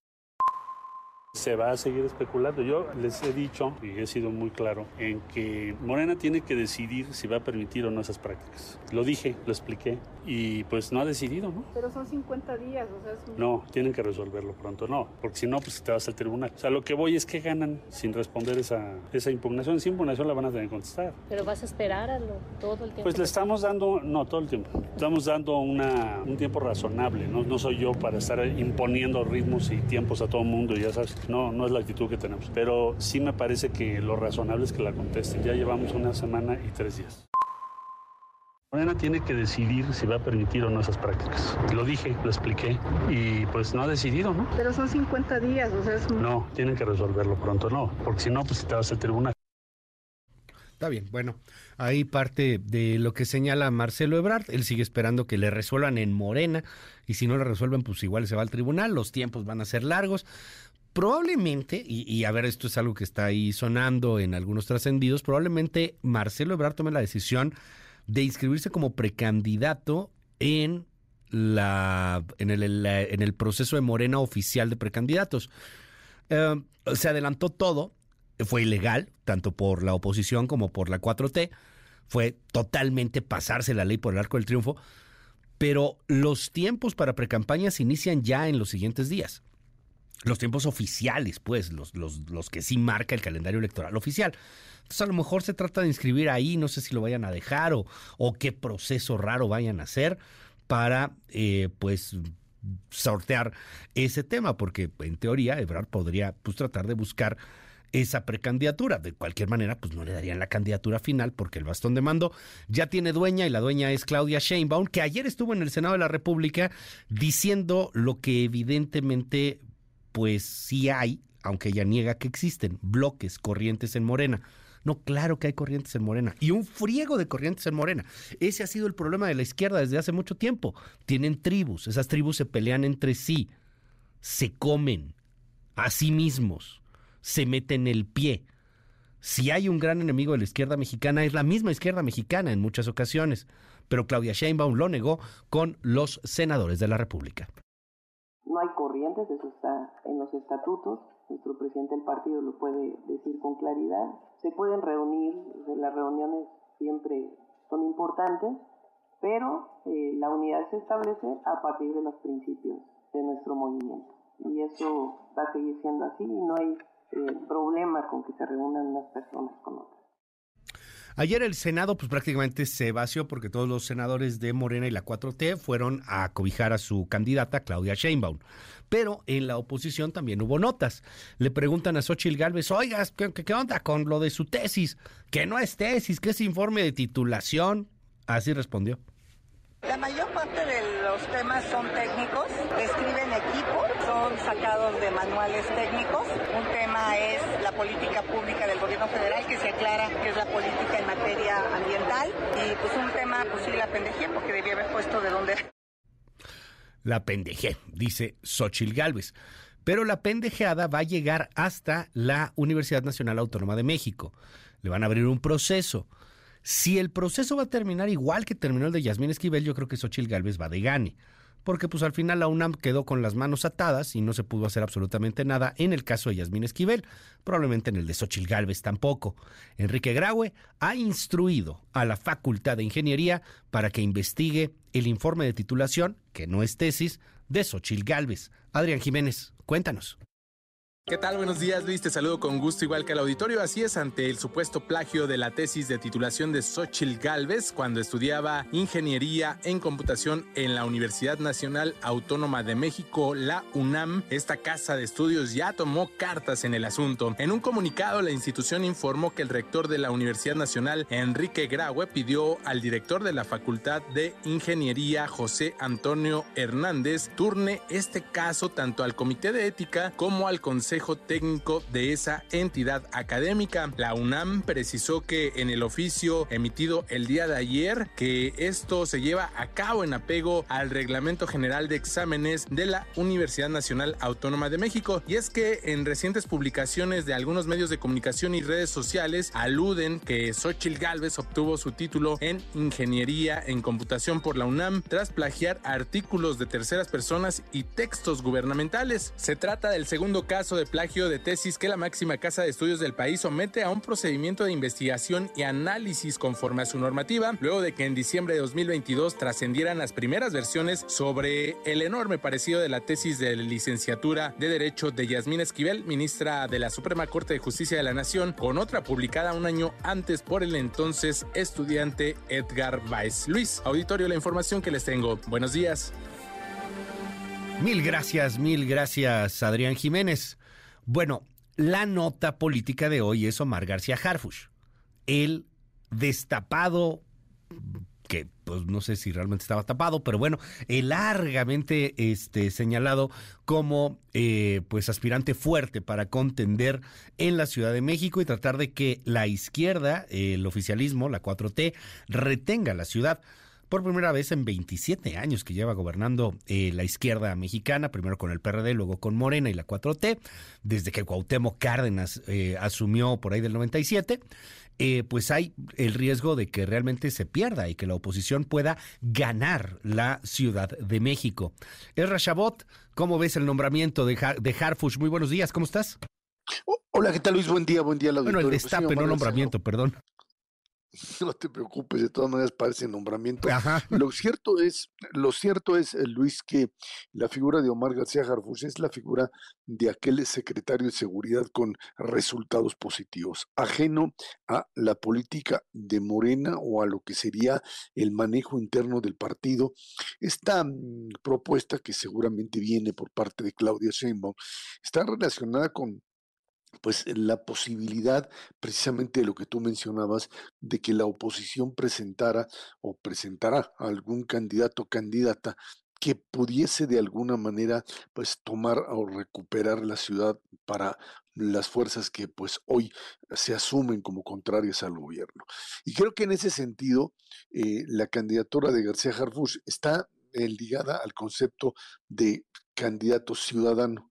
Diría uno, bueno, este no es ciudadano, era secretario de seguridad, sí, pero ajeno total y absolutamente a cuestiones políticas. Un poco haciendo un paralelismo con Xochitl Gálvez, aunque a algunos les vaya a molestar, pero lo cierto es que están buscando, o por lo menos Claudia Sheinbaum lo estaría haciendo, a una figura que sea capaz de salirse, digamos, del esquema tradicional, de la confrontación de lo que eh, pues hiciste o no hiciste como eh, político dentro de un determinado equipo, cosa en la que entrarían pues la propia Clara Brugada.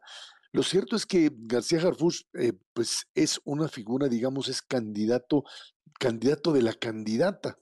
Eh, alguien al que el presidente de la República pues, no, veía bien, hay quien dice, no, no lo cuestionaba tanto, no lo veía, no lo veía, por supuesto, como alguien cercano, no era parte del grupo, hasta que Claudia lo hizo como tal. Y hoy lo lanza al ruedo y en función de ello, pues se quiere traer esta idea de un candidato ajeno a Morena, que si en Morena lo van a dejar, pues ahí está parte del problema, hasta el momento en el que alguien, que no es necesariamente Claudia, diga que el candidato es él y ese sería el propio presidente de la República, porque el rejuego va a estar fuerte. Las figuras como Mario Delgado, la propia Clara Brugada, estarían apostando por un eh, movimiento o por un representante del movimiento dentro del propio partido, con eh, capacidad de movilización, con la idea de, pues, incluso radicalizar a Morena dentro de la Ciudad de México y a partir de ello fortalecer la parte oriente, que es la que tienen, y vincularse al otro lado. Eh, la oposición tendría entonces, ante una eventual candidatura de García Harfuch y que haya, pues, eh, lo que se supone será el sometimiento de todo el grupo radical de Morena a lo que el propio presidente termine decidiendo, bueno, pues la oposición tendrá que presentar también candidaturas que aparezcan en ese nivel. Es el nivel del técnico, es el nivel del, del político que resulta atractivo por resultados, por capacidad de control, Luis, y en función de eso, pues por tratar de jalar no solamente a Morena, sino a la parte, digamos, poniente de la ciudad, que sería la que lo podría ver como una alternativa. Esta, este poniente, recordemos que en 2021 terminó por convertirse, pues algo así como en el sector opositor de la ciudad, bien geográficamente bien situado, Luis. Y creo que esa va a ser la gran disputa frente a García Harfuch qué es lo que va a ofrecer, a quién va a poner el frente, en frente amplio opositor porque la situación ahí sí se les va a complicar.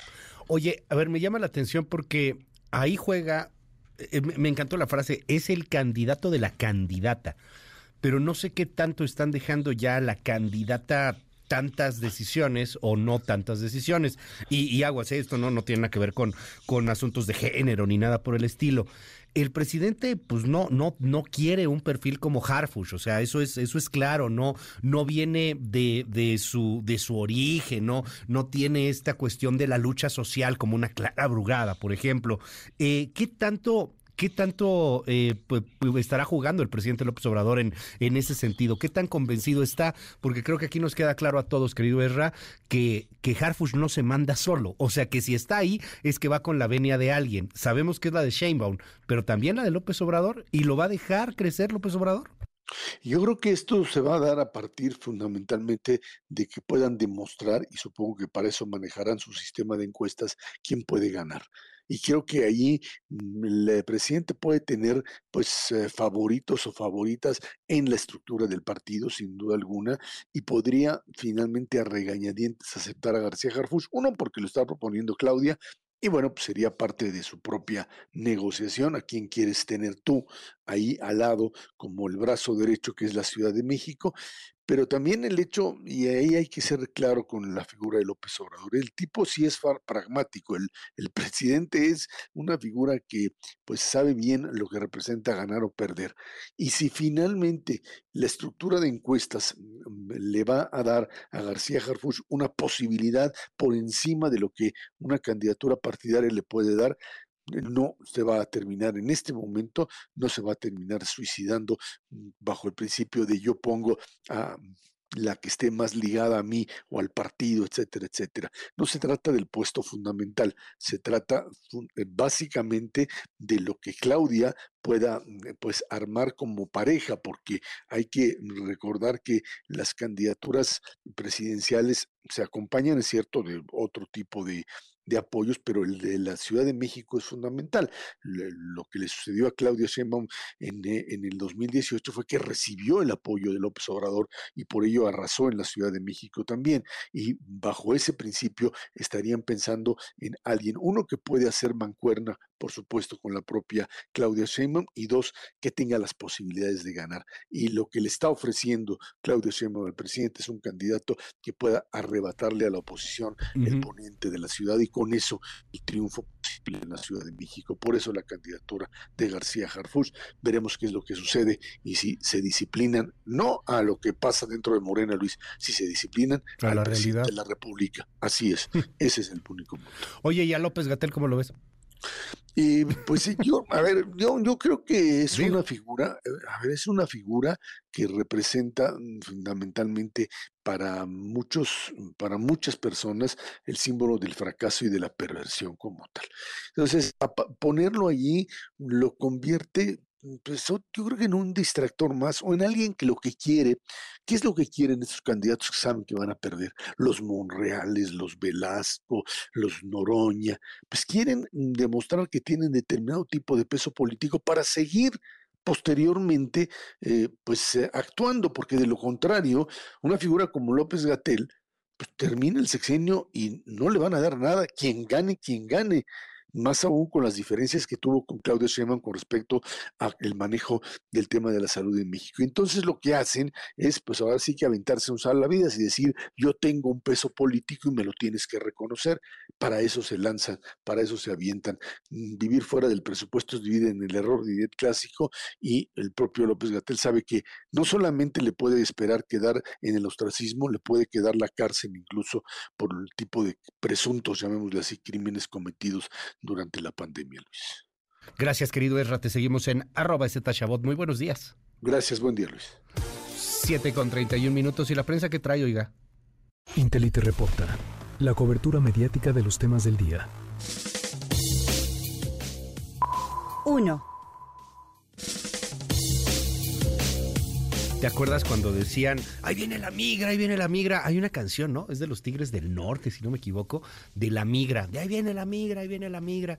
Y, cuando llegaba la migra y entonces pues con la eh, Border Patrol y, y, la migración detenían ahí a los, a los pobres migrantes y los deportaban, ¿no? Pues ¿qué cree? Ahí viene la migra en México. El Instituto Nacional de Migración está anunciando redadas redadas, redadas contra los migrantes México, que, están en México, no que están en Estados Unidos. Lo, que pasó con los trenes ayer, este paro que, que fue un paro que duró muy poco tiempo, hay que decirlo también, se reanudó, no en su totalidad el servicio de los trenes de Ferromex de Grupo México, pero sí se reanudó y que hicieron el paro por los migrantes. Bueno, pues van a ser redadas para la detención de algunos migrantes. Hoy en la primera plana del diario eh, Reforma vemos esta fotografía en donde están tomando la central del norte como un refugio los migrantes aquí en la Ciudad de México impresionante el interior y el exterior de la central del norte, ahí en, eh, en, Avenida Eje Central, en, los 100 metros, pues este, ahí podemos ver a, la cantidad de, de, migrantes que, que, se encuentran, eh, pues viviendo en, en, los parajes, ahí viviendo en eh, los camellones, viviendo entre, entre la calle. Son, son muchísimos. Hay reacciones, por supuesto, aquí del jefe de gobierno, Martí Batres, en torno a la seguridad de sus derechos humanos. Otra imagen muy similar en torno a la crisis migrante, fortísima la imagen de El Universal, que tiene a los migrantes detenidos por policías, pero justamente sobre el río Bravo. Entonces ve usted a una fila de migrantes con las manos llevadas a la cabeza y siendo apuntados con armas la ciudad de Eagle Pass, Texas, y que es frontera con Coahuila, declaró estado de emergencia por la oleada de migrantes que suma más de 10 mil cruces ilegales en los últimos días. Ahí en el diario El Universal, el día de hoy. Y, bueno, pues también eh, la información en torno a los migrantes se abunda en el diario La Jornada, con una cabeza fuerte, crece María Migrante en fronteras del país. Platicaremos sobre este asunto en un momentito más. Dos. Oiga, y también hoy ahí en las eh, primeras planas de la prensa eh, financiera particularmente, se da cuenta de el tema de la comparecencia de Rogelio Ramírez de la O. Nadie peló la comparecencia de Ramírez de la O porque se armó la trifulca de lo de las perras. Y, y, la bronca de Teresa Castel contra María Clemente y que si somos perras, diputadas perras la comparecencia de Rogelio Ramírez de la O pasó de noche en los medios de comunicación, la verdad, perdón. O sea, todo se fue al escándalo, zafarrancho que estaban armando ahí las diputadas.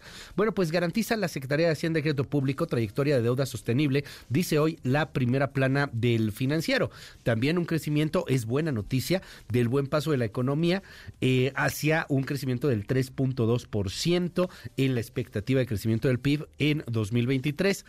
Es buena noticia medias, ¿eh? O sea, podríamos crecer muchísimo más, pero pues es lo que hay. Eh, con eso andamos.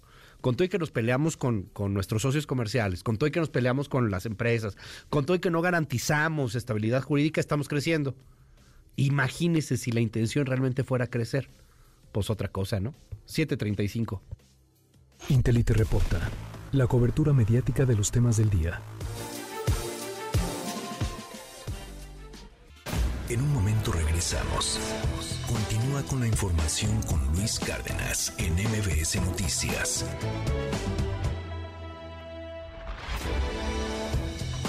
Ya estamos de regreso. MBS Noticias con Luis Cárdenas. Continuamos. Deportes con Eduardo Chabot.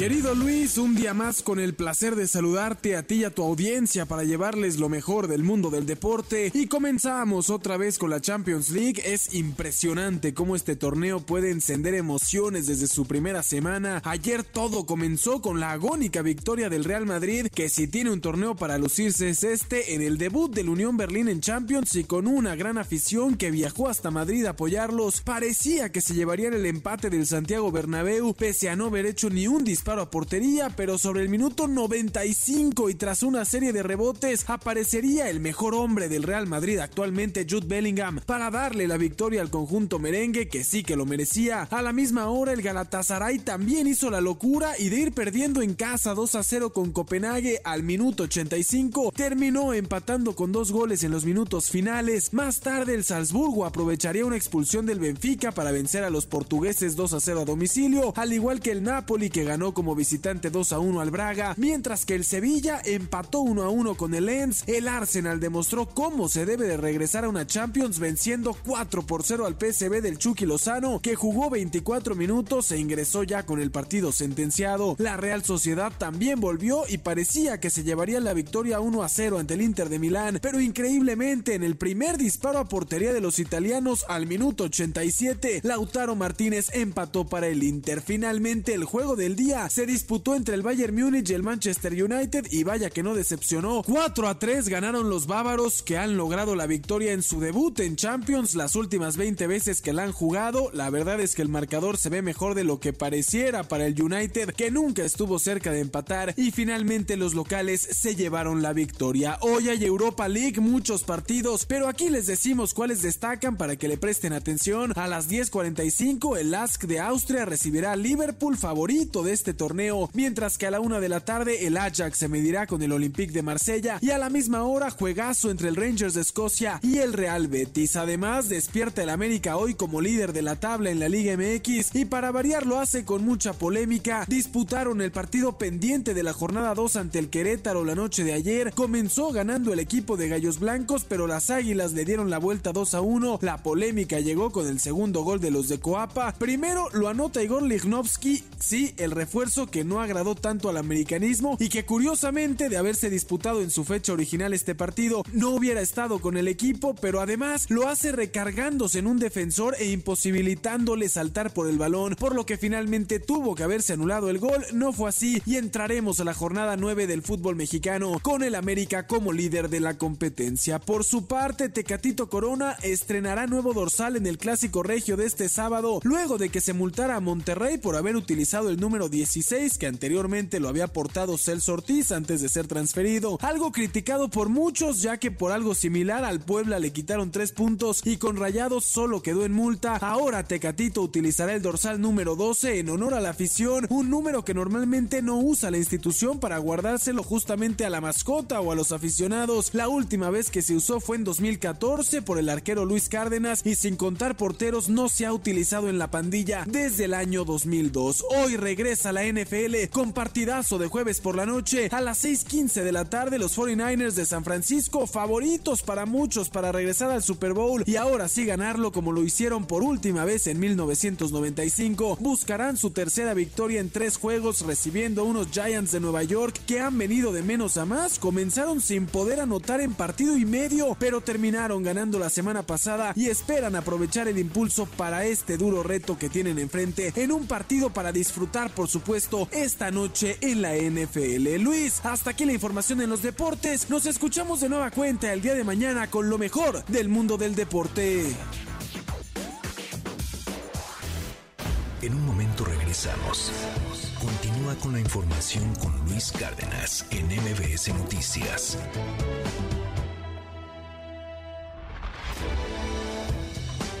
Ya estamos de regreso. MBS Noticias con Luis Cárdenas. Continuamos.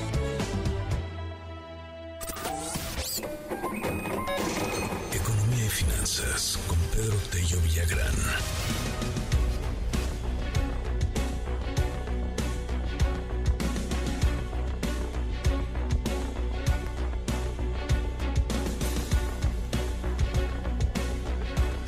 Las 7 de la mañana con 50 minutos. Seguimos en este espacio. Gracias por los mensajes y los comentarios que nos hace llegar en el WhatsApp. Perdóneme. Eh, 5571 13 13 37. Pedro, te mando un abrazote. Economía mexicana desacelerada. En agosto se registra el menor avance en tres meses. Cuéntanos, muy buenos días. Luis, buenos días, qué gusto saludarte. Sí, el INEGI dio a conocer un indicador que nos permite tener por adelantado cuál es el desempeño de la actividad económica nacional a partir de toda la información disponible hasta ese momento. Se le conoce como el indicador oportuno de la actividad económica y el dato que difundió el INEGI y que corresponde al desempeño de la economía mexicana durante el mes de agosto apunta a que justamente en dicho mes el avance de la actividad económica nacional, su ritmo de crecimiento fue el menor de los últimos tres meses. Es decir, desde el mes de junio, julio y agosto, la economía mexicana empieza a registrar ya un patrón de comportamiento que se caracteriza sí por el mantenimiento del crecimiento como la norma de su desempeño, pero a un ritmo cada vez menor. Y esto que sucede con la actividad económica en su conjunto, cuando revisamos los dos componentes más relevantes de la estructura productiva de México, es decir, el sector industrial y el sector comercial y de servicios, nos encontramos que en ambos casos, tanto la industria como el comercio y los servicios cerraron el mes de agosto, de acuerdo con este indicador oportuno, registrando sus menores tasas de crecimiento en los últimos tres meses. ¿Qué significa esto? Esto significa dos cosas. Primero, que a pesar de la desaceleración que parece evidente en el comportamiento de la economía de nuestro país, cerraremos 2023 con un avance respecto al nivel con el que la actividad económica terminó el año 2022, que será superior incluso al pronóstico que hizo la Secretaría de Hacienda hace varios meses, 3%. Ya la mayor parte de los analistas está ahora mismo confluyendo en un crecimiento estimado de nuestra economía que oscilará entre el 3.2 y el 3.4%. Sin duda alguna, una estupenda, un estupendo ritmo de avance. Pero en segundo lugar, lo que es evidente es que en la segunda mitad de este 2023, el ritmo o el dinamismo de la economía mexicana va a empezar a ceder, sea porque el empleo no está avanzando tan rápidamente como de él se esperaba, sea porque las ventas de las grandes cadenas comerciales confirman que el consumidor está mostrando mayor cautela, o bien porque a pesar de que el crédito sigue avanzando, el eh, financiamiento comienza a convertirse ya en una pesadilla para quienes utilizan en exceso la tarjeta de crédito. Así que, Luis Auditorio, la economía mexicana sigue creciendo, aunque lo hace a un ritmo cada vez menor, tal y como se anticipaba por la mayor parte de los analistas. Muchísimas gracias, como siempre, querido Pedro. Te seguimos en tu red, ¿cuál es? Sígame en Twitter ayer y X hoy en arroba Petello Villagrán y que tengan un espléndido jueves. Gracias, es Pedro Tello. Son las 7 con 53 minutos. Le aprecio mucho al diario El Universal. Le mando un abrazo a, todo el equipo de colegas allí en el Universal, a, su director David Aponte. Hoy nos destacaron la columna en el diario El Universal. Y, y bueno, pues es que es una columna muy política, tiene que ver con la elección en la Ciudad de México y nos vamos con los números, ¿eh? simple y sencillamente nos vamos con, con los números, con lo que representa el voto de la oposición y el voto de eh, la 4 de la 4T aquí en la ciudad están prácticamente empatados. La oposición logró 1.8 millones de votos, el oficialismo 1.9 millones de votos. Si nos atenemos hacia 2021 y sumando la votación total de no de partidos solamente, sino también de, de los distintos partidos que llevaban votos al oficialismo, a la 4T. Eh, por primera vez de verdad puede perder la izquierda la ciudad. Y, le aprecio mucho al diario que nos haya colocado el día de hoy ahí con un llamado en la primera plana. Vamos a, ahí a compartir la columna también en nuestras redes sociales, arroba Luis Cárdenas MX o en la página de internet del Universal. Las 7 con 54 minutos. MBS Radio presenta el resumen informativo con Luis Cárdenas.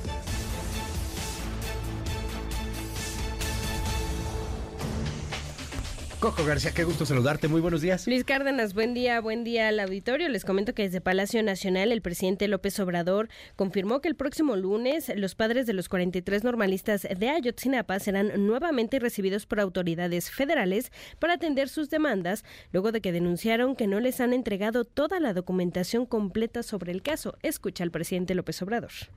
Ellos sostienen eso, pero la defensa sostiene que ya entregó toda la información y lo que estoy planteando es que se haga desde ayer una revisión de todo para que no quede ninguna duda y se pueda decir, ya entregamos toda la información, eso es lo que se tenía o en efecto faltaba entregar otra información o ya no hay más, pero resolver este asunto en definitiva, porque si no empieza la manipulación. O sea, o se intensifica la manipulación.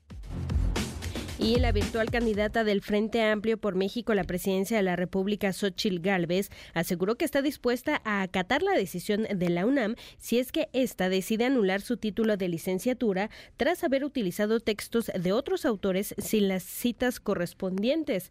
A través de un video publicado en ex Twitter, aclaró que el trabajo señalado no es una tesis, ya que su titulación fue por experiencia profesional. Escuche. Les aclaro no es una tesis, es un informe, un reporte. Mi título es por experiencia profesional, no por un escrito. Si la falta de referencias en 2 o 3% del texto es suficiente para anular mi título, acataré la decisión de mi querida UNAM y volveré a presentar un nuevo trabajo para titularme. No me asusto ni me rajo. Mañana van a decir que no soy mujer, porque huevos tengo y vaya que muchos. Síganle, estoy lista para 256 ataques más.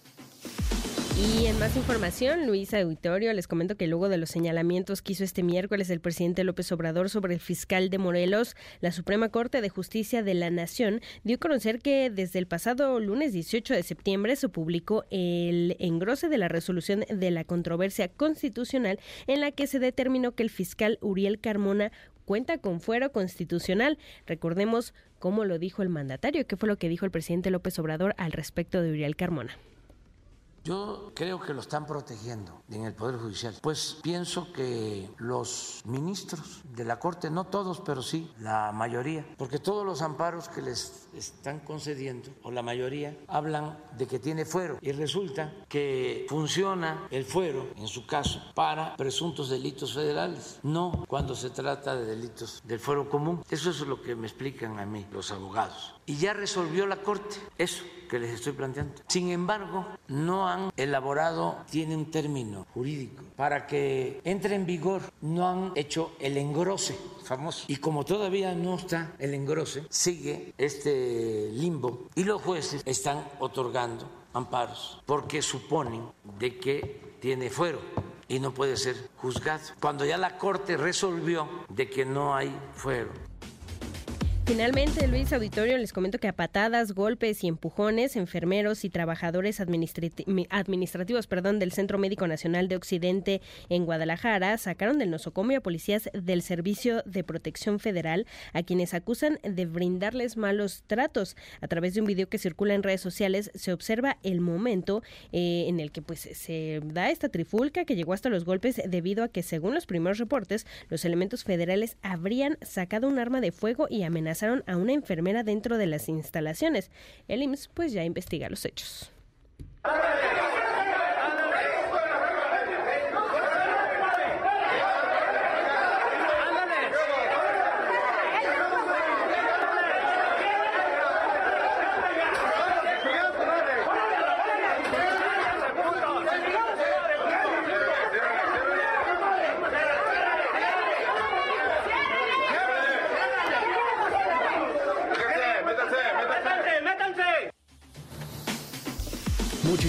Coco. Te hacemos en tu red. En arroba Coco García, eh, con doble I y en todas las redes sociales, Luis. Muchas gracias. Mil gracias. Es Coco García a las 7 con 59 minutos. Creo que toda la razón. Está cañón la política, ¿no? Entre perras y huevudas, dicen en el WhatsApp. Pues sí, pues sí, es, es lo que hay. Este, es una gran falta de respeto la actitud de la diputada Clemente, una gran impotencia ver en qué se gastan nuestros impuestos y solamente por lo sucedido con ella. Este, son 257 ataques contra Xochil Galvez contando el tuyo. A ver, amo a calmarnos dos segundos. Aquí nadie ataca a Xochil Galvez. Ni a Yasmín Esquivel. Cuando pasó lo de Yasmín Esquivel lo dijimos una y otra y otra vez dándole seguimiento al tema. Y lo que pasa con Xochil Galvez se le da una, una y otra vez dándole seguimiento al tema. Lo siento, pero así es. Aquí no es ni de un lado ni de otro. Punto. Lo que hay lo que hay es lo que se informa y, pues eso no nos hace partícipes de nadie. Antes elegíamos a políticos por el menos peor, ahora parece que va a ser por el menos ridículo. Eh, deja de mencionar a la 4T, si los mencionas les das por su lado. Buen día, perrillo. Este programa es pregrabado. Este cuate que siempre nos saluda así. El programa es pregrabado. Saludos a Monterrey. Hola, perrillo. Ex, ojalá fuera pregrabado, decimos todos. Habríamos despertado un poquito más tarde. Hola Luis, creo que están haciendo mucho drama por lo de Xochitl y lo de la presentación del, del informe de titulación, que no fue tesis. Eh, hola Luis, ya salió lo del presupuesto del avión, que es para terminar de pagar el avión, que ya vendimos, eso está de locos, ¿no? Vamos a analizarlo también en algunos días más. Hemos estado ahí dando el seguimiento a muchas joyitas que aparecen en el presupuesto. La del avión, porque si hay un presupuesto ahí medio raro en torno a un avión, pues sí, este sí está de locos, pero créame, no es el único que está de locos. Hay otro tema bien interesante. Eh, le dan el mismo presupuesto al AIFA que al, eh, que al Aeropuerto Internacional de la Ciudad de México. El mismito. Bueno, al AIFA le dan un pesito más. O sea, hay, muchas joyas, ¿eh? Entonces vamos a platicarlo con detalle en los siguientes días. Estas joyitas este, del, del México surreal que hemos encontrado. Son las 8 de la mañana con dos minutos. Estamos escuchando al gran Leonard Cohen, poeta, cantautor canadiense, aunque gran parte de su vida la hizo en Nueva York, nacía un día como hoy en 1934. Dance Me to the End of Love. Bailemos o, llévame bailando hacia el final del amor. Es un rolononón. De esos de que, ay, sí pegan. 8 con 2. Regreso. Ya estamos de regreso. MBS Noticias con Luis Cárdenas. Continuamos. Primeras planas. El Universal. Estados Unidos alista operaciones agresivas en México en contra del fentanilo. Expandirá la presencia de agentes de investigación criminal. Revela nueva estrategia de combate a los opioides sintéticos. Milenio. García Harfuch confirma que va y con proyecto humanista. El policía ofrece continuidad al discurso de AMLO y Sheinbaum. La PNG con las citas para lograr la titulación reconoce Xochitl, al tiempo que la UNAM ordena a Ingeniería analizar el asunto. Reforma. Burlan a migración, ordenan redadas. Reporta Estados Unidos cifras récord de ilegales. En Texas, declaran emergencia, anuncian operativos del Instituto Nacional de Migración en ocho estados. Advierten nueva ola que llegará a México. Excelsior.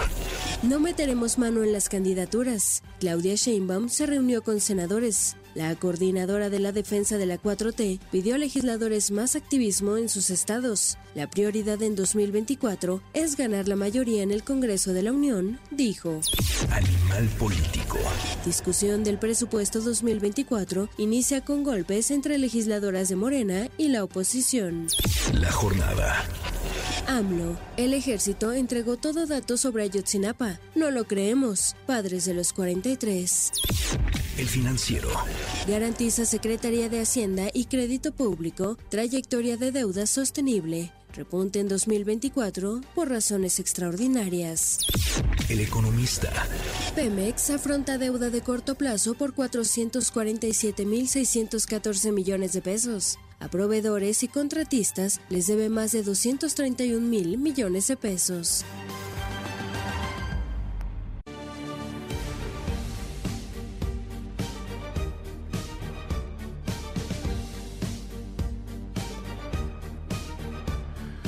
Las 8 de la mañana con 8 minutos. Gracias por los comentarios en el 5571-131337. Va de nuevo 5571-131337. Eh, vamos a platicar un poquito de lo que está pasando aquí en la Ciudad de México. Yo entiendo que de repente la gente que nos escucha de pronto en Yucatán dice, bueno, ¿y a mí? Y tienen toda la razón. La gente de Morelia, bueno, ¿y a mí? Chilangos, arrogantes, sienten que todo gira alrededor de su de su capital. Y tienen razón. En la Ciudad de México o el Valle de México, de repente con la arrogancia del Valle de México, pareciera que, que, el país termine en las torres de satélite. Y pues la verdad es que no. O sea, hay, hay muchísimo más país. Hoy quisimos tocarlo porque la verdad es que sí es una nota. Sí, sí me parece a mí de suma importancia eh, la confirmación ayer de García Harfush y la posibilidad de que por primera vez en 27 años la capital de la República Mexicana no quede en manos de la izquierda ya sea del PRD o de Morena, que viene gobernando desde hace 27 años, insisto, desde el 97, cuando llegó Cuauhtémoc Cárdenas. Ahora, va a ser una elección muy reñida. Quizás sea la elección más reñida que vaya a haber en el 2024. Habrá que ver, ¿no? Hoy se antoja muy reñida. Los números están muy empatados. Si bien las encuestas le dan mucha ventaja a Morena, si nos atenemos a los resultados 2021, la verdad es que está muy reñido el tema. A ver qué sucede. Uno de los principales aspirantes a gobernar la Ciudad de México es Santiago Tabuada. Él es alcalde en una delegación llamada Benito Juárez. Esta delegación, esta alcaldía, que se llaman alcaldías desde hace un tiempo, está eh, pues relativamente en el centro céntrica en la Ciudad de México. Para la gente que nos escucha en el resto de la República, usted ubicará el World Trade Center, el edificio del World Trade Center, o, el foro este, Siqueiros, por ejemplo. Bueno, pues está ahí justamente la, la alcaldía eh, Benito Juárez. Es una alcaldía que ha sido panista prácticamente siempre. Eh, y Santiago Tabuada podría eh, pues ser uno de los que encabece la alianza del PRI-PAN-PRD, si es que hay alianza, para gobernar la Ciudad de México. Gracias por tomarme la llamada, Santiago. ¿Cómo estás? Muy buenos días. Mi querido Luis, muy buenos días. Un saludo a ti y a todo tu auditorio. Oye, cuéntanos, ¿cómo viste la nominación ya de, de García Harfush, que, bueno, pues da a conocer sus aspiraciones? ¿Cómo ves lo que está sucediendo? Cuéntanos.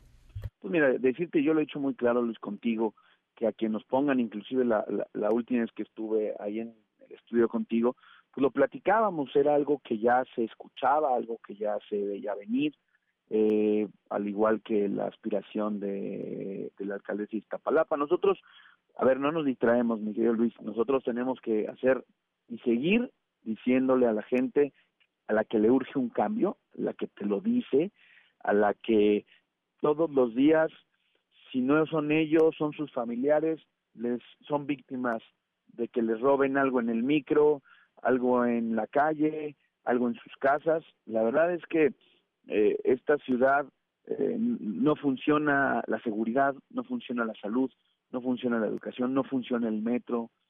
Y pues pueden hacer cualquier proceso, cualquier método el partido en el gobierno, pero sus resultados han sido de, rotundo fracaso, Luis. Y nosotros en la oposición tenemos muy claro que a esta ciudad más que promesas le urgen resultados, a esta ciudad eh, más que superhéroes le, urge quien resuelva los problemas de la ciudad. Y en eso, Dime algo, Santiago. ¿Cómo están ustedes organizándose en la oposición? O sea, porque en Morena como que las cosas empiezan a verse muy claras. O sea, tienes, tienes a dos muy fuertes, a lo mejor al rato se estapa Hugo López Gatel, pero pues la neta que se ve súper complicado. Del otro lado la cosa se ve como que empieza a definirse y de este lado, del lado de la, de la oposición, del lado donde estás tú, eh, pareciera que hay muchas pugnas, que hay, que hay muchas patadas bajo la mesa, que hay mucha cuota partidista, que, que hay que hay mucho eh, mucha injerencia por parte de las cúpulas. ¿Qué, ¿Qué está pasando? ¿Cómo se van a organizar ustedes? Pues mira, los, los dirigentes de los partidos acaban de emitir un comunicado la semana pasada en donde van a iniciar la ruta para definir los, los métodos.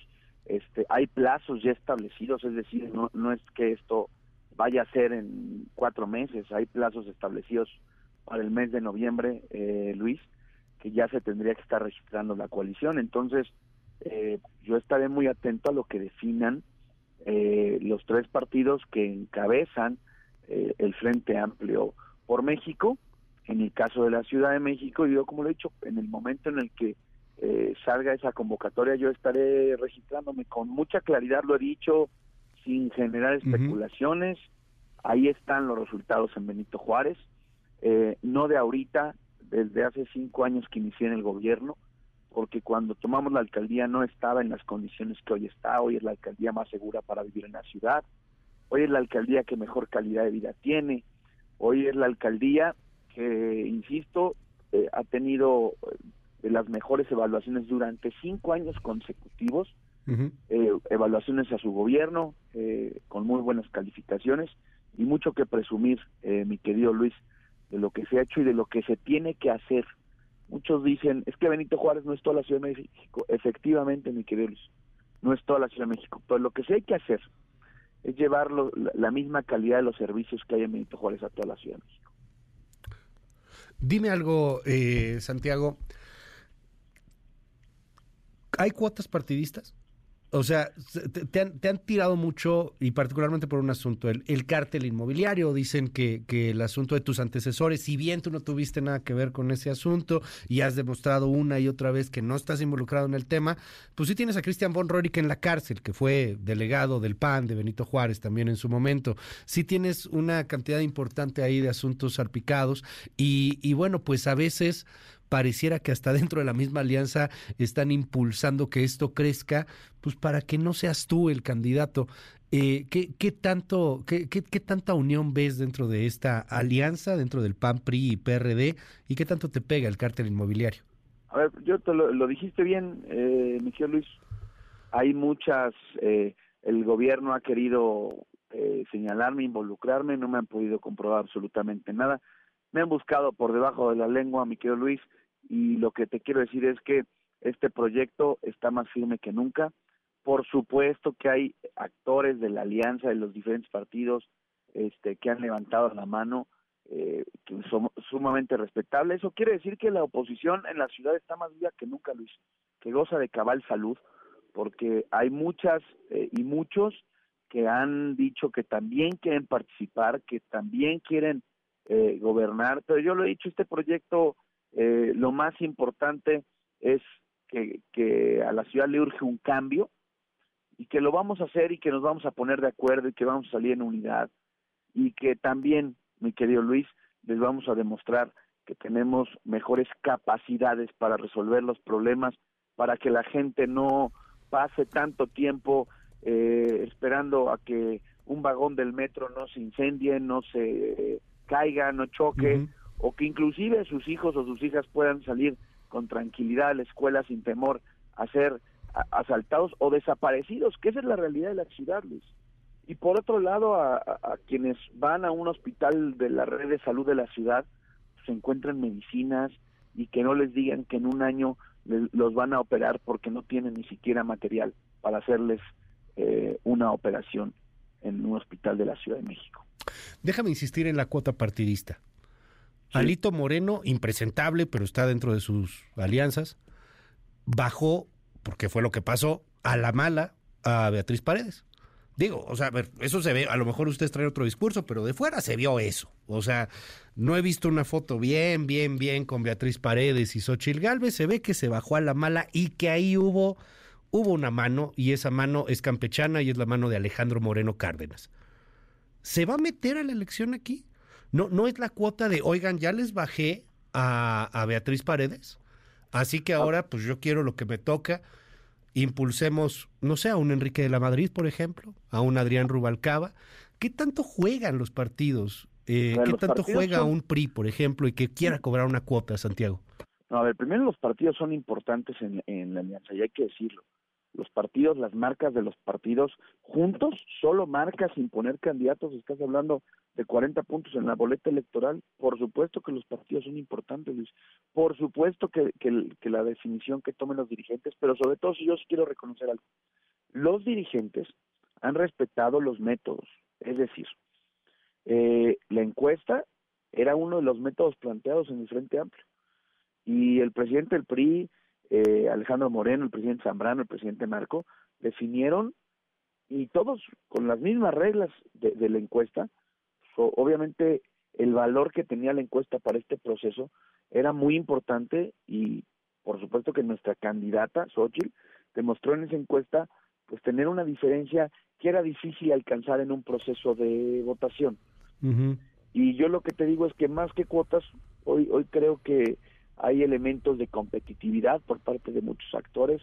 Hoy estamos eh, bien, bien medidos en la Ciudad de México y yo voy a seguir haciendo mi trabajo porque porque creo en el proyecto, porque yo no me voy a ir, porque yo no le voy a regatear ni al frente, ni a la alianza, ni a la ciudad, ni a todos los vecinos que me han dicho de diferentes alcaldías que quieren un cambio en la calidad de vida de sus familias, de ellos, porque llevan 23 años sufriendo los mismos problemas y las mismas promesas y nada ha cambiado. A ver, eh, dime algo. Hay gente que le preguntan en la calle, ¿por qué partido jamás votarías? Dicen por el PRI. Y, y luego por ahí también está el PAN. tú, tú eres un militante, Santiago. tú, tú tienes tu credencial del PAN, estuviste en las juventudes panistas, etcétera pero la mayoría de los ciudadanos no lo son, ni panistas ni priistas, y rechazan al PRI, y rechazan al ¿eh? PAN, y rechazan mucho al PRD, y también hay quien rechaza a Morena, aunque si nos atenemos a números y encuestas ahora que están tan, tan señaladas, pues Morena es de los que a veces es menos rechazado, digo, son números de encuestas en general.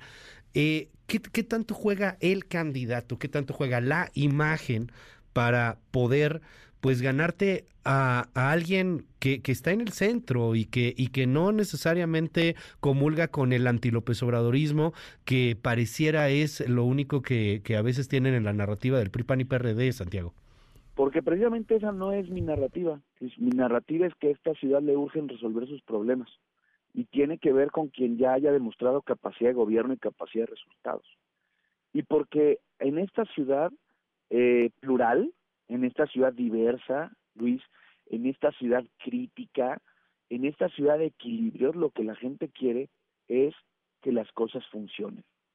Y no es un tema de partidos, porque bueno, ya se ha intentado absolutamente con todo, estuvo la científica, este, un ciudadano, en fin, y, las, y los problemas siguen siendo los mismos, Luis. El problema de la ciudad es que más que las promesas son los resultados y haber gobernado durante cinco años, no solamente una alcaldía en la que viven medio millón de personas, una alcaldía en que todos los días hay que darle servicios de atención a dos millones de personas de población flotante. Y eso también tiene que ver con los resultados más allá de los partidos, Luis. Nosotros lo que estamos también construyendo es una alianza con la gente que en la Ciudad de México está cansada de malos servicios públicos, tanta inseguridad y por supuesto tanto abandono de algo que tendría que funcionar como la salud, como la educación, como la movilidad.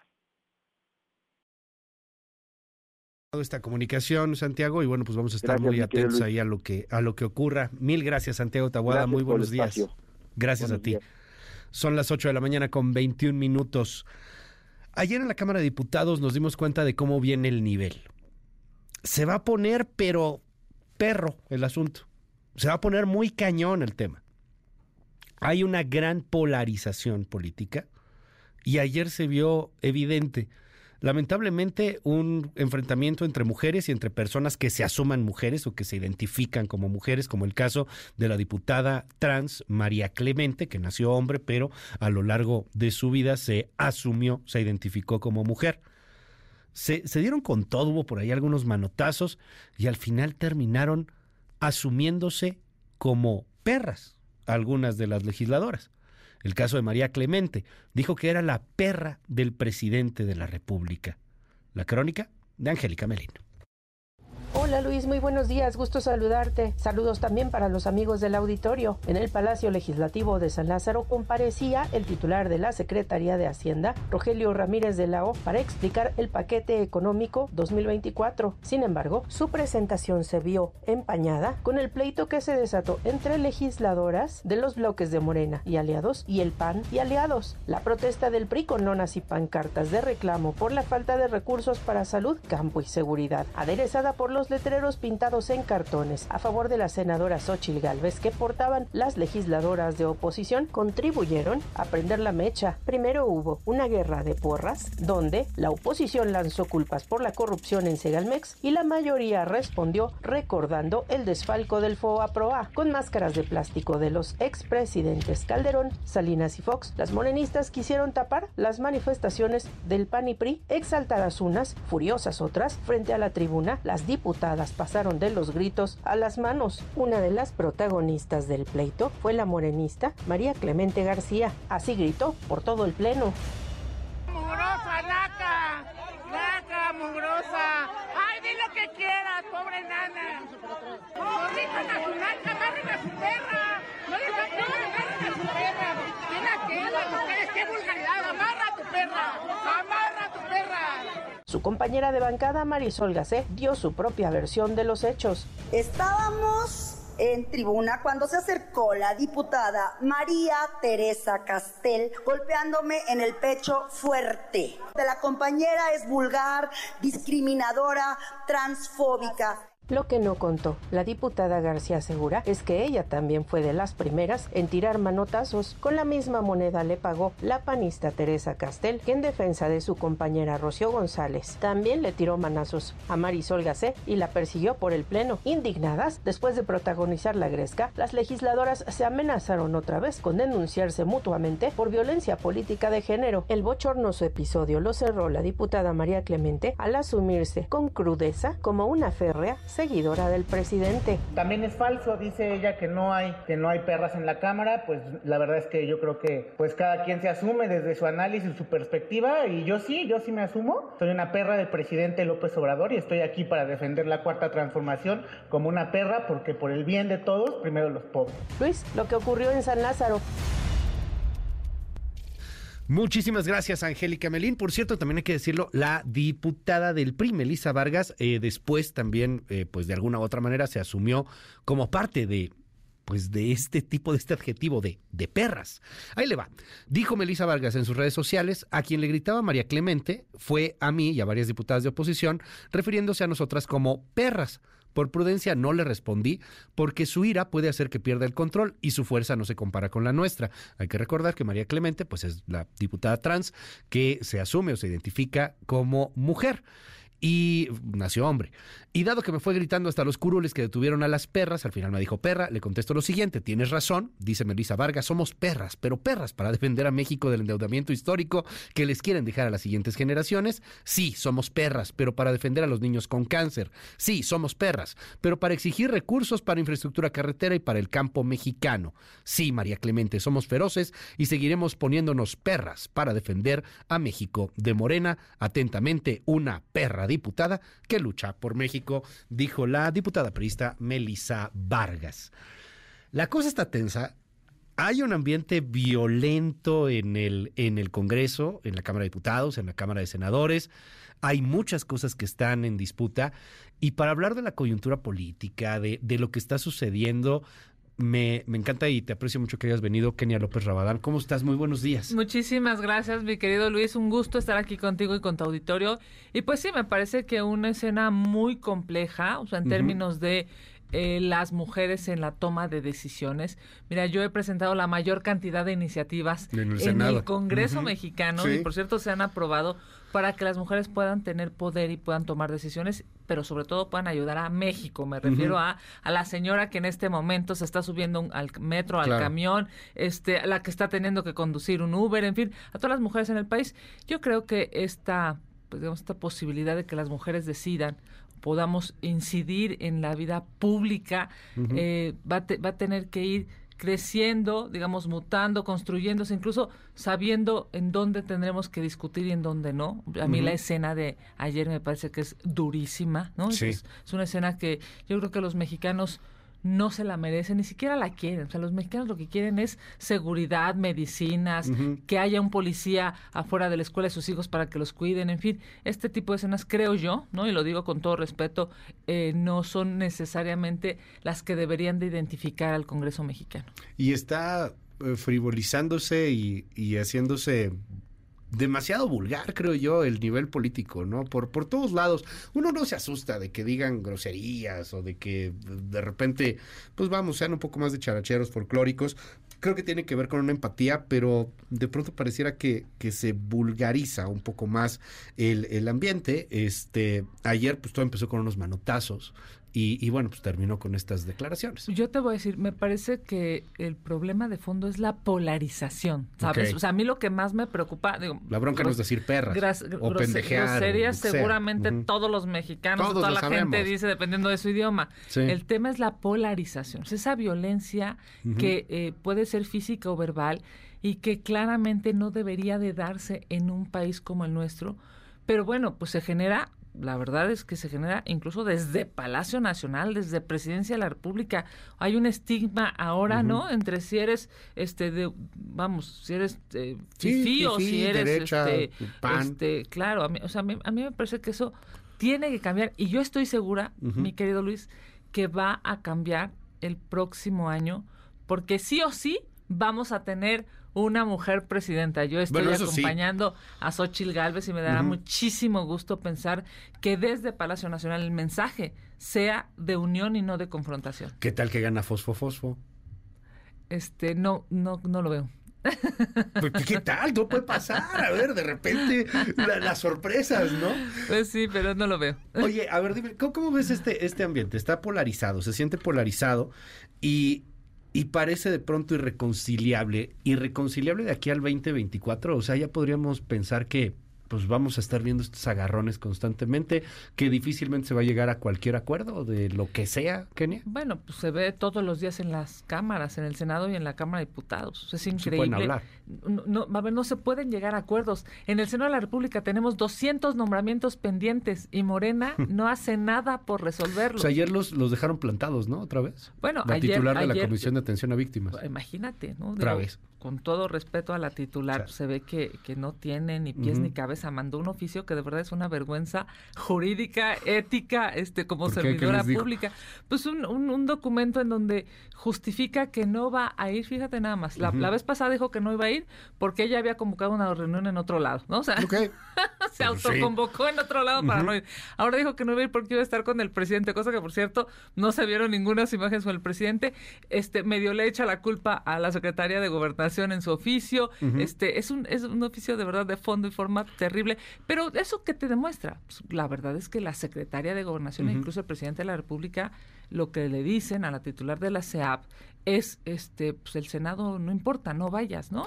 Y claro, el problema, bueno, incluso se aprobó un exhorto ¿no? público en contra de la titular de la Comisión Ejecutiva de Atención a Víctimas por no ir al Senado por unanimidad. O sea, hasta los de Morena votaron para hacerle un exhorto a esta señora porque claramente pues hay una instrucción de no ir al Congreso. El, país está cayendo.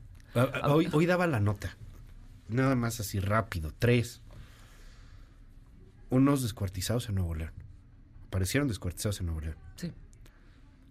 Tres temas de mujeres que me duele mucho comentar, pero que es de todos los días. Sádico Veracruz, secuestran a una doctora, a su hija, amanecen muertas. Baja California Sur, es indecible, una doctora también, del IMSS, la mataron y la descuartizaron, la dejaron en, una maleta en su departamento. La, encontraron ayer, ayer también hubo una manifestación de doctores, al rato tengo una crónica sobre ese tema.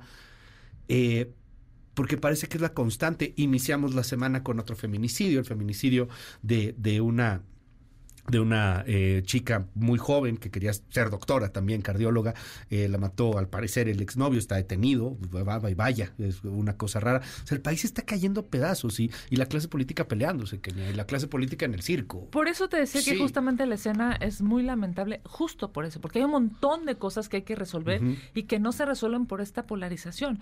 A ver, en este momento en Chihuahua hay una crisis migratoria. No, Luis, se han detenido digamos, la frontera en términos comerciales está cerrada. No hay posibilidades de que, de que eh, la parte, digamos, de carga, esta, los, los, eh, trenes, estén avanzando, porque ya no, vamos, estaban llenos de migrantes, ¿no? Este, y los tuvieron que detener. Hay una crisis que lamentablemente va a explotar en Chihuahua y la titular que se encarga de ver a las víctimas, por cierto, tenía que informar de las víctimas, de los 40 eh, migrantes eh, que murieron calcinados, no va.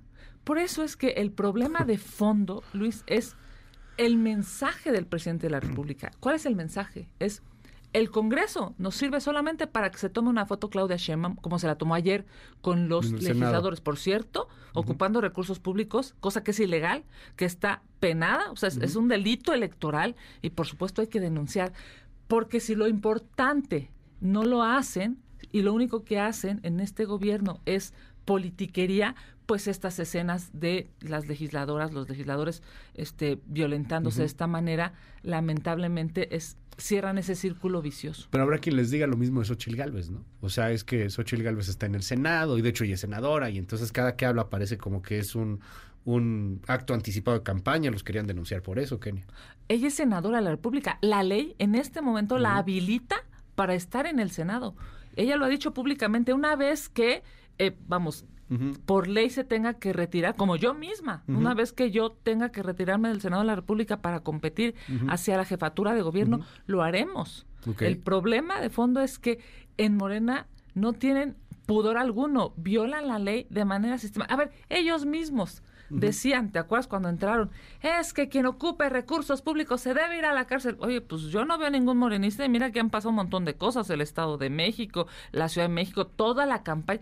A ver, ¿qué está diciendo, este, vamos, eh, eh, Monreal, Ebrard? Se ocuparon recursos públicos para que la señora Shema Moya esté encabezando ese movimiento. Todo eso es ilegal. Dime, eh, ¿cómo llegar al centro? Hoy puedes ver una radicalización y una polarización. Claramente en la Cámara se ve más, pues digo, ahí están politizados, viven de eso. claro. Pero yo luego platico, y, es más, te invito aquí al lado, EXA, o, aquí a la mejor, aquí las dos estaciones, nuestras estaciones hermanas, pues no están tan politizados. O sea, de hecho, le, mando un abrazo a, este, a, EXA y a, lo mejor un, un, cariño ahí muchísimo que nos tenemos aquí en los pasillos. Pero pues los no están en buena onda, están buscando el cómo sí, ven todo esto como un círculo, se tratan de alejar, no quieren afectar a uno o a otro. Y lo que me doy cuenta es que hay una parte para 2024 de este tipo de ciudadanos no politizados que el presidente no lo odian, tampoco lo aman. Que, que a la oposición pues no la odian, tampoco la aman. Y que son los que van a terminar por definir.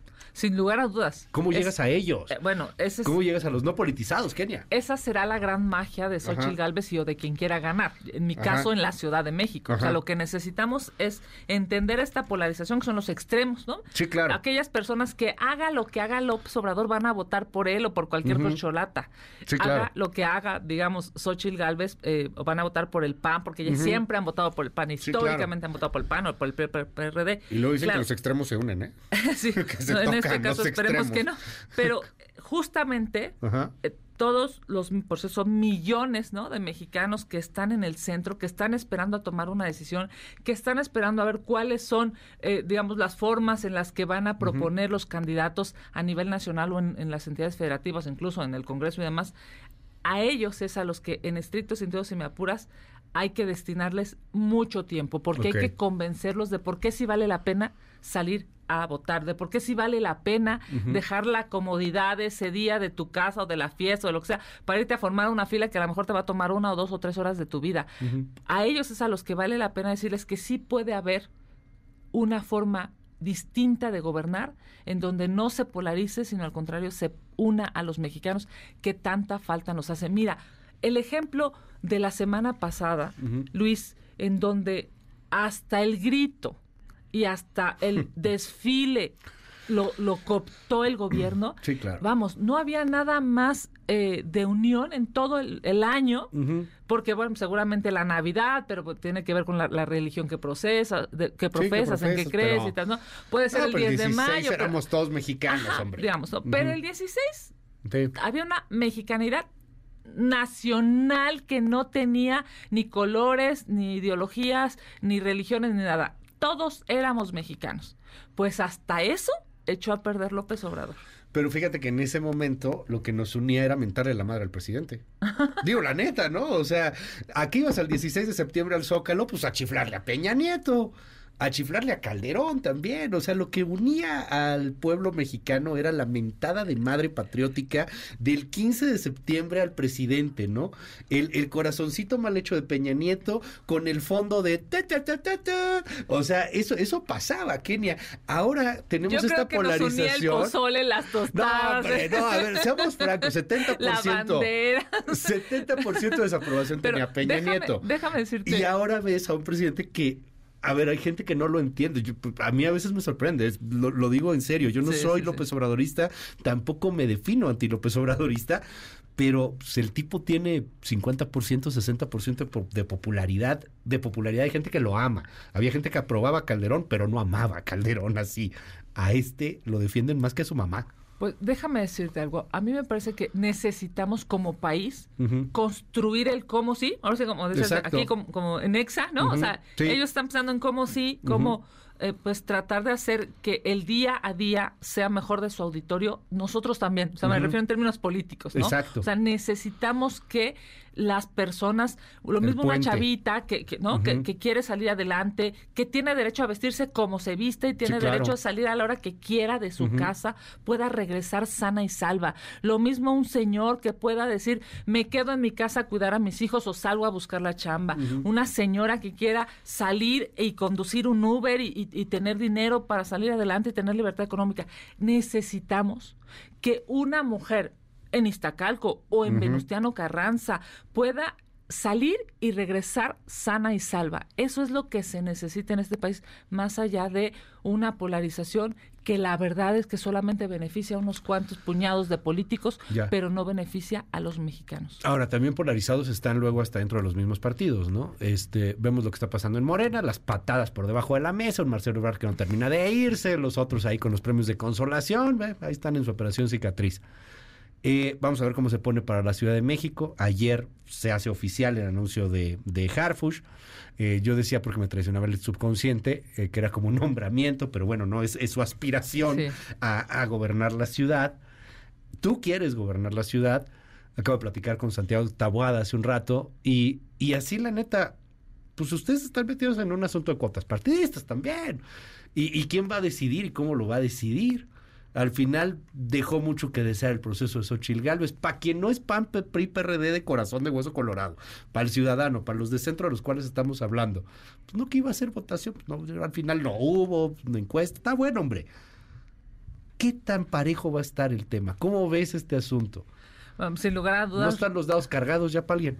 Refrendarte, mi querido Luis, que voy a levantar la mano porque quiero ser una jefa de gobierno que le dé seguridad transporte digno, vialidades y por supuesto cero corrupción a los capitalinos.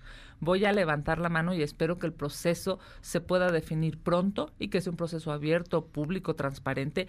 Yo sé que claramente hay compañeras y compañeros que han dicho también, ¿no? Han levantado la mano desde el lado del Frente Amplio eh, en esta Ciudad de México yo reconozco en Santiago Taboada que es un gran administrador público. Por supuesto que puedo reconocer talentos en mis compañeras y compañeros, pero yo hoy estoy segura que esta ciudad requiere una jefa de gobierno que trabaje todos los días. Claudia Sheinbaum se fue, Luis abandonó a medio camino la ciudad por una aspiración presidencial en donde claramente los recursos que debieron ser para los capitalinos se fueron para cualquier otro lado. Me refiero a un aeropuerto que no tiene vuelos, una refinería que no refina nada, pero no peleó por tener recursos en esta Ciudad de México y bueno, es la culpable de la tragedia de la línea 12, como es la culpable Claudia Sheinbaum de la tragedia del colegio Repsamen. La vida, el país, ¿no? Tendrá que eh, pagar la, o cobrar la factura de esto que lamentablemente ha sucedido bajo las administraciones de Claudia Sheinbaum. Pero a mí me parece que la Ciudad de México hoy merece renacer, merece que haya un gobierno en donde no haya corrupción. Lamentablemente hoy en Morena está plagado de corrupción esta ciudad. Habrá quien les diga que también en, su partido, que también en el PAN, concretamente, cártel inmobiliario, lo platicaba hace rato también con Santiago Tabuada, pero bueno, pues ahí está, los han señalado, un ambiente político muy, muy, sucio, muy, muy, muy politizado, muy polarizado, perdón. Eh, pero yo insisto en mi pregunta, Kenia, eh, ¿no hay cuotas partidistas aquí? Le, le preguntaba a Tabuada hace rato, de fuera, lectura política, tú lo viviste un poco más de cerca quizá porque son compañeras, se vio una forzada Beatriz Paredes a bajar, se vio una mano negra ahí de un Alejandro Moreno, eh, no, no parece que hayan quedado muy contentos y hoy en la lectura de muchos analistas viene un cobro de cuotas, por ejemplo, del PRI. ¿Qué tan parejo va a ser esto? Pues mira, vamos a tener todos los partidos de, la coalición del frente de oposición eh, que tomar decisiones y yo espero que sean las decisiones a favor de los electores. Porque al final, a quien necesitamos, Luis, es a los electores. Pues vamos, en la Ciudad de México sí está firmado, y lo tengo que reconocer, por las dirigencias de los partidos, que el PAN lleve mano en la metodología de la Ciudad de México. Así como el PRI llevó mano en la metodología del Estado de México, eh, a nosotros nos toca. Pero eso no significa, ¿no? digamos, que obligadamente pues tenga que la ser... candidata sea panista. Exacto, tenga que ser alguien que defina el partido. Sí creo por supuesto, hay muy buenos perfiles de panistas, eso también, y ranqueados en muy buenos lugares en las encuestas. Obviamente hoy, ¿qué necesitamos? Que todas y todos podamos digamos, abrazar a esos millones de capitalinos que quieren un mejor gobierno y juntos podamos salir a defender en este momento algo que es absolutamente importante y son tres cosas y las digo rápido. Seguridad, transporte público y vialidades y cero corrupción. Si nosotros en el frente logramos garantizar llegar al corazón de los capitalinos y que sepan que estas tres son nuestras prioridades, por supuesto que vamos a ganar, pero yo te diría mejor aún, por supuesto que vamos a hacer un gran gobierno en esta ciudad. Kenia, mil gracias por estar aquí con nosotros, de gracias verdad. A ti. Muchas gracias. Y, bueno, pues vamos a seguir muy de cerca aquí estos, estos temas. Gracias. Es Kenia López Rabadán. Son las 8 con 45 minutos. Hago una breve pausa. Regresamos con más. Gracias. En un momento regresamos. Continúa con la información con Luis Cárdenas en MBS Noticias.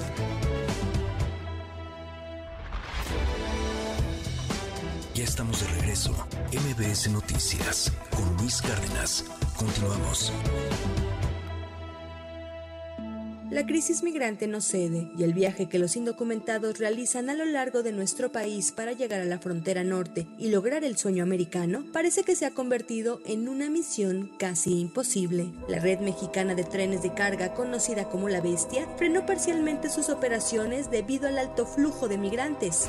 Nos quedamos varados. Ayer veníamos en el tren desde Guanajuato en dirección a Monterrey, pero aquí desde ayer como hasta la, desde las 3 de la tarde más o menos. 60 fueron los trenes de Ferromex los que suspendieron temporalmente sus operaciones en rutas hacia el norte del país, ya que en los últimos días se registraron varios accidentes, algunos de los cuales provocaron la muerte de los extranjeros. Grupo México Transportes, a través de sus subsidiarias Ferromex y Ferrosur, es el operador ferroviario más grande de nuestro país, con más de 11.000 kilómetros de vías férreas y 770 locomotoras. Tomamos esta decisión ante la inédita llegada de migrantes eh, por ferrocarril. Han sido números que no habíamos visto en el pasado. Lo que sentimos es que en este momento tanto las autoridades estatales como federales están rebasando por este fenómeno.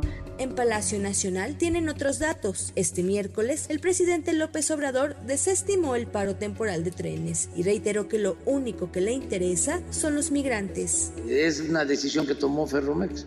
No, lo que nos importa no son los trenes, nos importa eh, los migrantes. Los dueños de los trenes, de manera rara, inusual, sacaron un boletín dando a conocer que iban a parar los trenes.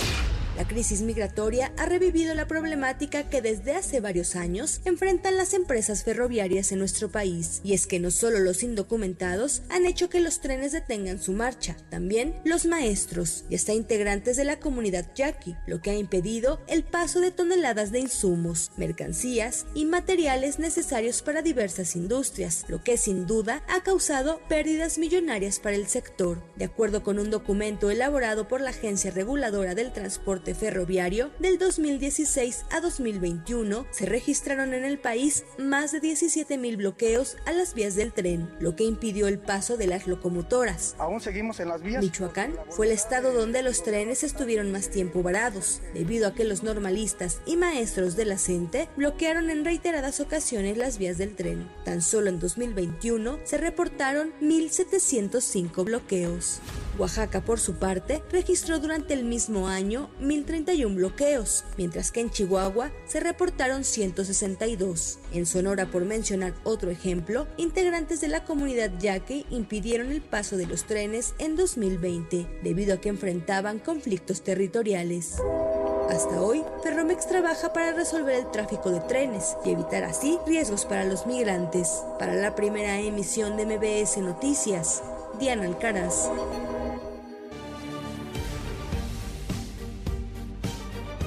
Muchísimas gracias a Diana Alcaraz, nuestra jefa de información, por esta eh, pieza, pues en torno a lo que está sucediendo con el tema migratorio. Aquí no para la cosa, es un drama. Greg Abbott, el gobernador de Texas envió una carta al presidente Biden en la que le informó que ha declarado oficialmente una invasión en la frontera con México. Atribuyó la situación a las fallidas políticas migratorias del gobierno gringo. Asimismo, dio instrucciones para desplegar a la Guardia Nacional de Texas y a las fuerzas del orden locales. Esto ha generado pues una situación francamente complicada en la frontera en Coahuila. Camelia Muñoz, cuéntanos.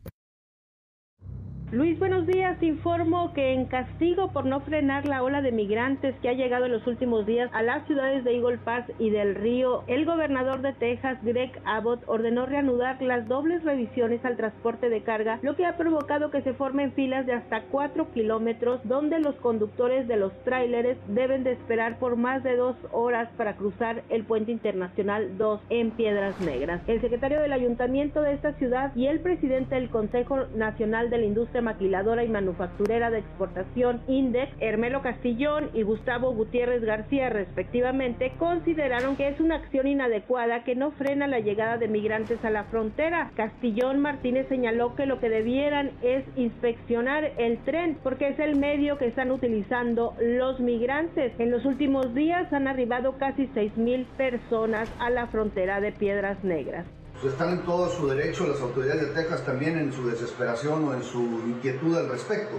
Eh, eh, ya se ha eh, advertido, según tenemos conocimiento, que, no hay una real afectación directa o inmediata sobre ello, que no es la mejor medida que se puede tomar para tratar de evitar el tráfico o la la llegada de migrantes. Por su parte, el presidente del Consejo Nacional de la Industria Maquiladora y Manufacturera de Exportación en Piedras Negras señaló que difícilmente en los camiones de carga se trasladan migrantes y recomendó al gobernador de Texas poner un retén saliendo del patio fiscal en la ciudad de Eagle Pass. Todo el personal que se dedica a importación, exportación, agentes aduanales, todos tenemos que estar bien enfocados en, en cómo vamos a reaccionar para que no nos afecte de una manera uh, grande. El señor uh, gobernador, que creo que es el que trae esta iniciativa, quiere hacer ese tipo de inspecciones, yo le recomendaría que le hicieran el 57, este, donde están las dobles vías a veces para rebasar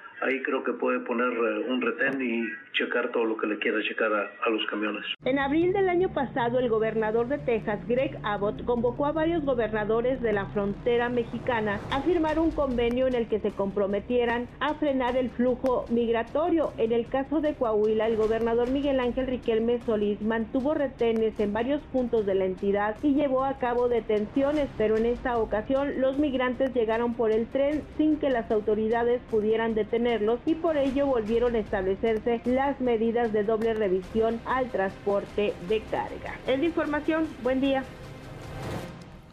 Gracias, muchísimas gracias a Camelia Muñoz. Le cuento que Ayer en el Senado de la República se habló sobre este tema.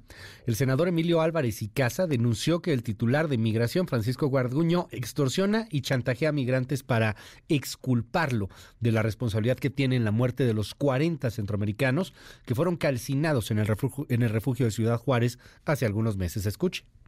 Quiero hacer de su conocimiento un hecho que me parece particularmente grave. El comisionado del Instituto Nacional de Migración, Francisco Gardiño, solicitó una audiencia para debatir la procedencia de una solución alterna el próximo viernes. La solicitud de suspensión condicional del proceso preocupa enormemente, pues puede representar una intención de evadir la responsabilidad al buscar poner fin a un proceso penal en su contra. Esta solicitud es un chantaje cuando se tiene a las víctimas en condición de indefensión es inaceptable. A eso apuestan, a que los migrantes se cansen y se vayan y no haya juicio, no haya justicia, no haya reparación del daño, no haya verdad.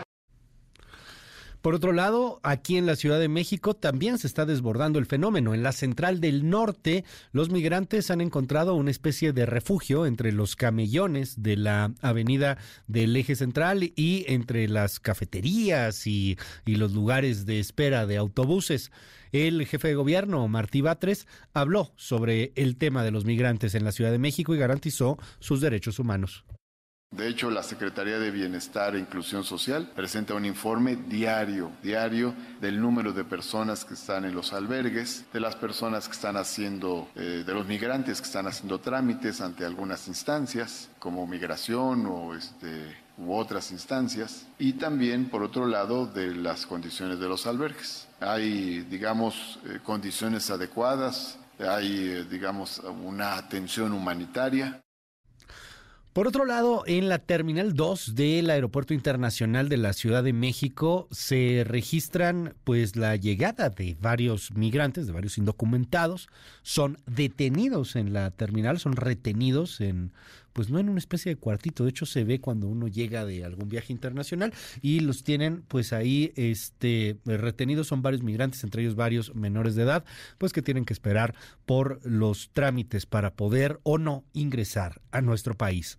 Las 8.58, regreso con mucho más, esto es MBS Noticias, yo soy Luis, Luis Cárdenas, perdón. En un momento regresamos.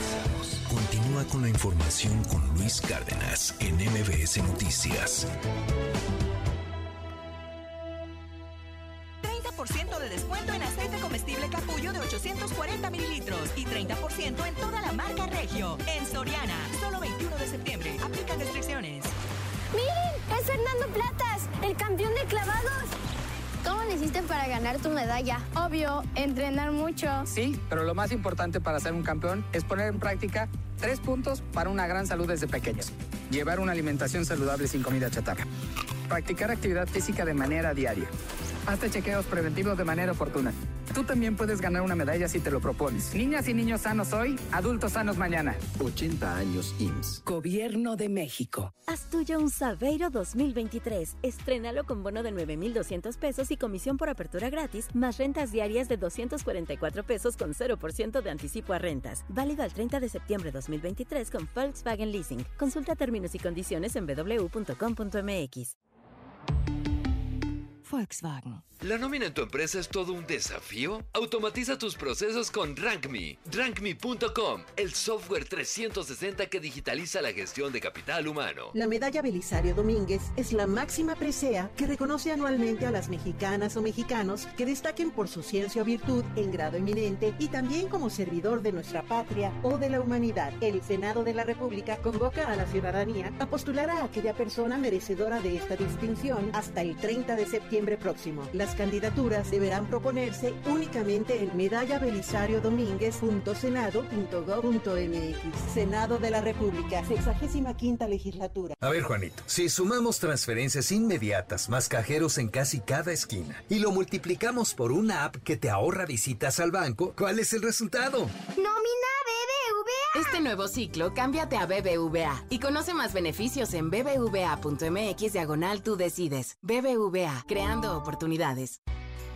En la Comer y Fresco gana más con tu monedero naranja. En septiembre te bonificamos en tu monedero naranja por todas tus compras en ropa interior, calcetería y papelería. Así es, aprovecha esta bonificación en nuestras tiendas y en línea. Tu monedero naranja es la suma de todo lo que te gusta. Conoce los tesoros de Guerrero. Guerrero está orgulloso de contar con dos nuevos pueblos mágicos. Ciguatanejo e Izcatiopan de Cuauhtémoc te esperan con historias, cultura y belleza natural inigualables. Ven a vivir el hogar del sol. ¿Aún no tienes quien te entregue Yakult hasta la puerta de tu casa? No te preocupes. Ahora puedes pedir Yakult en línea. Pon en tu navegador pedido Yakult y arma tu paquete sin costo de envío. El Lactobacillus casei shirota te puede ayudar a mejorar el movimiento de tus intestinos y fortalecer tu sistema inmunológico. Yakult, contigo a donde quiera que vayas. Aplica en Estado y Ciudad de México. Come sano. La información es poder. Poder para aprender mejor es motor para el crecimiento. Nos ayuda a conocer y exigir nuestros derechos.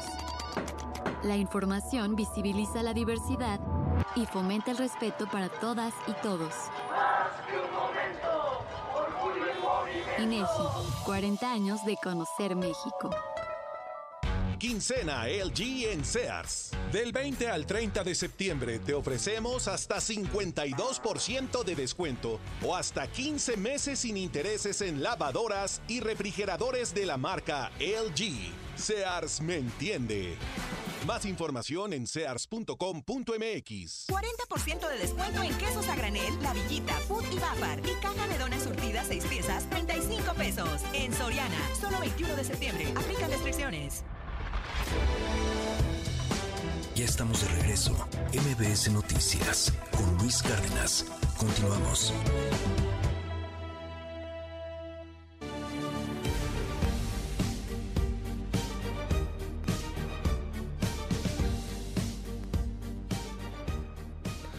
Las 9 de la mañana. Seguimos en este espacio. Gracias por los comentarios que nos hace llegar a través de nuestras redes sociales. Oiga, le tengo información, la verdad, no, no muy agradable en torno al México roto que vivimos todos los días.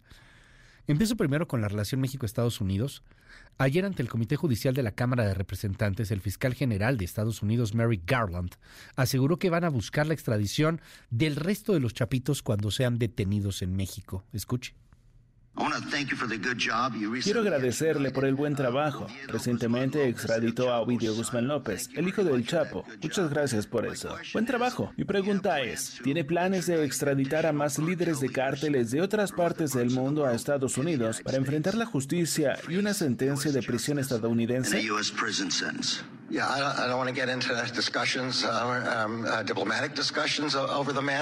Sí, no quiero entrar en esas discusiones diplomáticas sobre el asunto, pero obviamente hemos acusado a los otros chapitos. Es el nombre que le dan a los hijos del Chapo. Creo que pueden ser cuatro o más, tal vez cinco. No estoy seguro, pero todos han sido acusados públicamente y por supuesto, buscaremos la extradición y la detención de todas las personas a las que hemos acusado. Hay una fotografía que se difundió ayer en las redes sociales de Ovidio Guzmán. Antes de que empiecen, es que no se pueden difundir esas fotos. Sí se pueden porque son en Estados Unidos las fotos, no son en México. Y Ovidio Guzmán en estos momentos, si bien tiene cargos en México, está siendo procesado en Estados Unidos. Entonces allá, pues sí, de repente pueden hacer esto. No, no es tan dura la ley en estos términos en Estados Unidos como lo es aquí en México. Entonces, bueno, pues un periodista que es Luis Chaparro difundió la foto de Ovidio Guzmán tomada en Chicago, minutos antes de la primera audiencia judicial. Se ve aterrorizado Ovidio Guzmán. Tiene los ojos abiertos, saltones, con, con terror. Él, eh, vea nada más la piel, este, pues obviamente se, se ve el tipo, pues muy pálido y, y pues con miedo.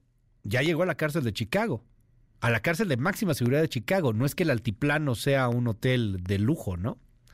Pero la cárcel de máxima seguridad en Chicago, pues es una cárcel donde te tratan muy mal y en donde te tienen aislado todo el tiempo y en donde las reglas son muy distintas y en donde ahí sí no te vas a poder fugar. Digo, no lo podías hacer del altiplano tampoco, estaba tan fácil, pero al menos estaba la esperanza de que tu papi se había fugado, de que el Chapo se había ido por algún túnel. Bueno, en Chicago ya no y, contemplar que ese día tan negro, en donde solamente hay un cuartito con una pequeña ventanita, puede ser el resto de tu vida, pues debe de ser, debe de ser trágico, fatídico. Esa, la cara de Ovidio Guzmán, es la cara del miedo. Le cuento, en el México roto de todos los días, un indigente ayer aquí en la Ciudad de México encontró en la basura parte de una mujer mutilada con rastros de congelamiento. Esto se dio en Manuel Doblado y Eje 1 Norte, en el barrio de Tepito. En Veracruz, el miércoles, fueron retenidas, secuestradas, la doctora Ruth Alamilla y su hija. Esto pasó en un gimnasio en Tihuatlán, Veracruz. Horas más tarde se confirmó el hallazgo de los cuerpos sin vida de ambas mujeres, de la doctora y de la hija, en un pozo petrolero del municipio Venustiano Carranza, ya no en Veracruz, sino en Puebla. Y le cuento que en Nuevo León fueron hallados los cuerpos desmembrados de dos hombres al interior de dos hieleras abandonadas en el centro del municipio de San Nicolás de la Garza. Eh, mucho tema de esto que es un tanto indecible. Pasó también en Baja California el día de ayer. Ligia Romero, nuestra corresponsal, nos cuenta sobre el feminicidio en Los Cabos de una doctora a la que hallaron en su departamento en piezas, cortado el cuerpo en una maleta. Ligia, buenos días.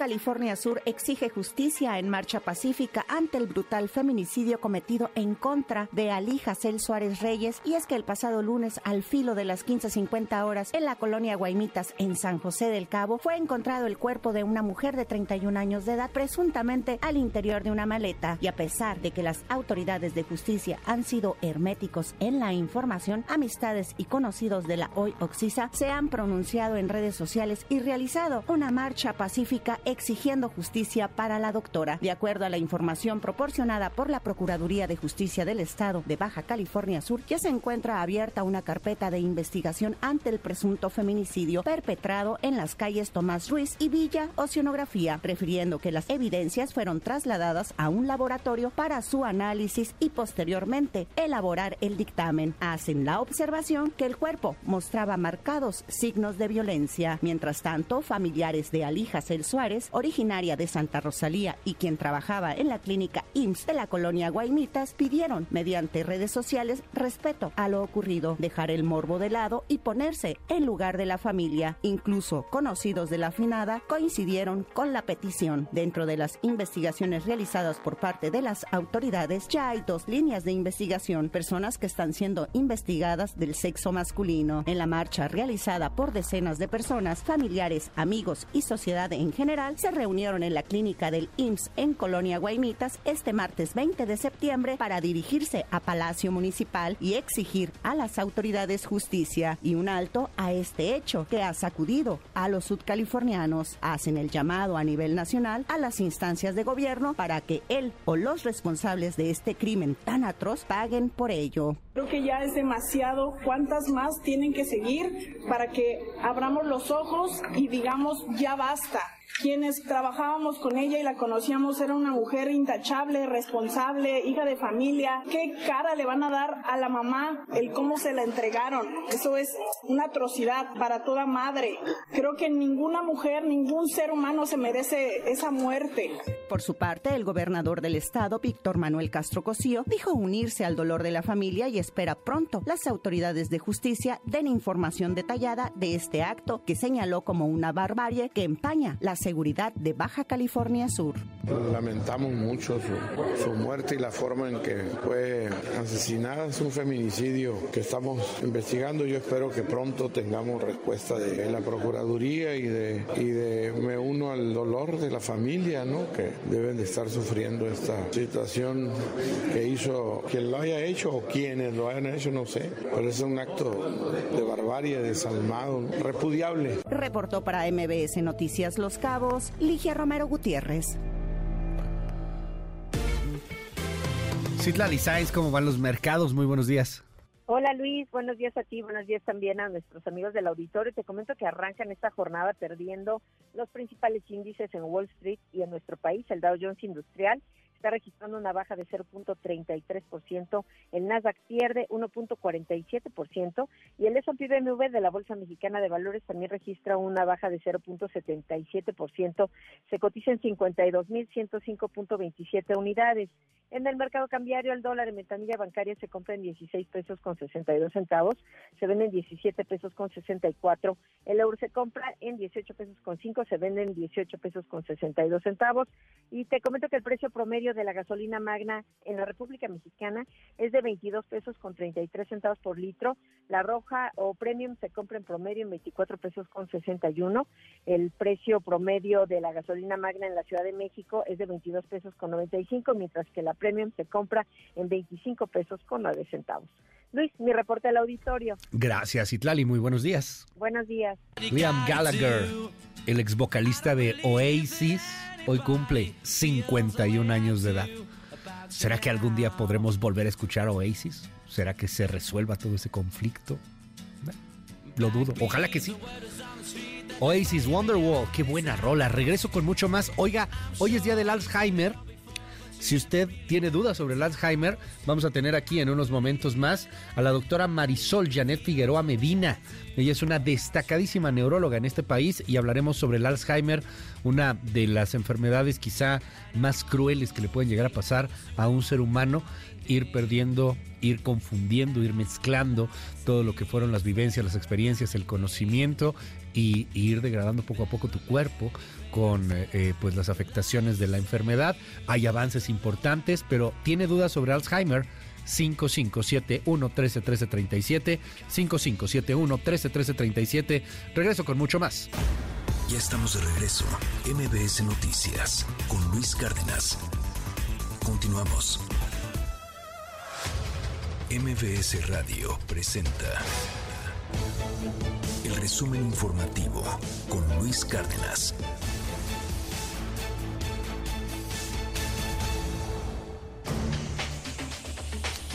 Las 9 con 16 minutos. Coco García, qué gusto saludarte. Buen día. Luis Cárdenas, buen día, buen día al auditorio. Nueva cuenta. Les comento que el presidente López Obrador defendió su política migratoria y reiteró que el problema es mundial y no solo de México. Además, acusó que la ONU tiene mucha responsabilidad en ello por las políticas que se han implementado. Escuche.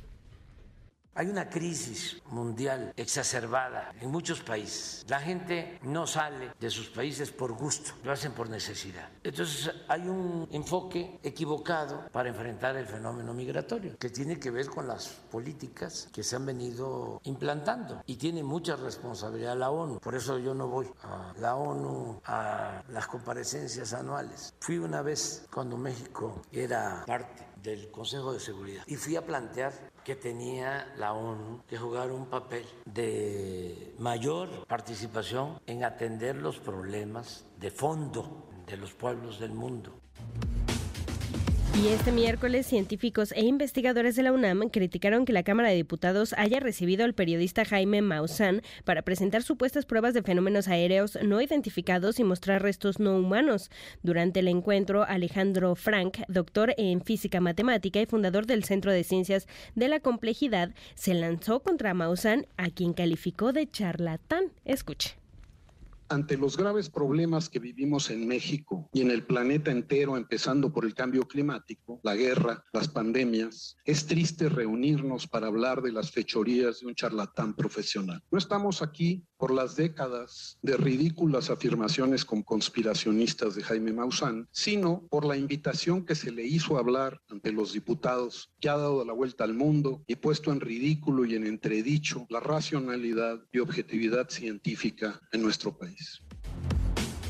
Y hasta los golpes llegaron los asistentes al primer evento de Delfina Gómez como gobernadora del Estado de México en el municipio de Ecatepec.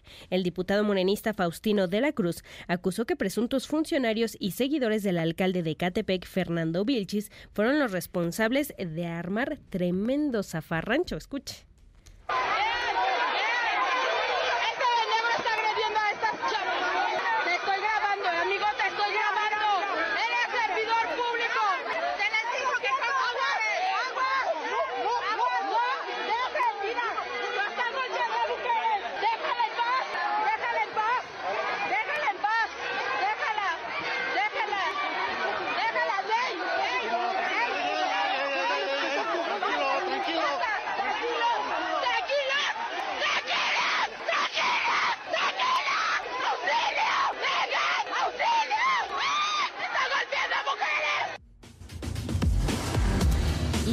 Finalmente, Luis Auditorio, les comento que la mamá de Alan N., el posible feminicida de Ana María Serrano, salió en defensa de su hijo, quien es señalado de asfixiar hasta la muerte a la joven de 18 años el pasado 12 de septiembre en su casa en Atizapán, en el Estado de México. A través de un video que subió a sus redes sociales, Erika Romero aseguró que Alan es una persona honorable y respetuosa. Escucha. Quien nos conoce sabe que Alan es una persona honorable, respetuosa, buen hijo, excelente hermano, gran amigo, un estudiante con honores. Es deportista de corazón. Alan es un muchacho limpio. Este es un llamado de alerta a todos. Es muy fácil caer en las olas de información que dictan sentencias, juzgan sin elementos. Este caso es muy lamentable. Nos da la oportunidad de voltear a ver a nuestros hijos que nos envían señales de ayuda. Cuestionen todo lo que ven en las redes sociales. Pido justicia, justicia para Muchísimas gracias, Coco. Te seguimos en tu red. ¿Cuál es? En arroba Coco García con doble I y en todas las redes sociales, Luis. Buen día. Buen día, son las 9 con 20 minutos.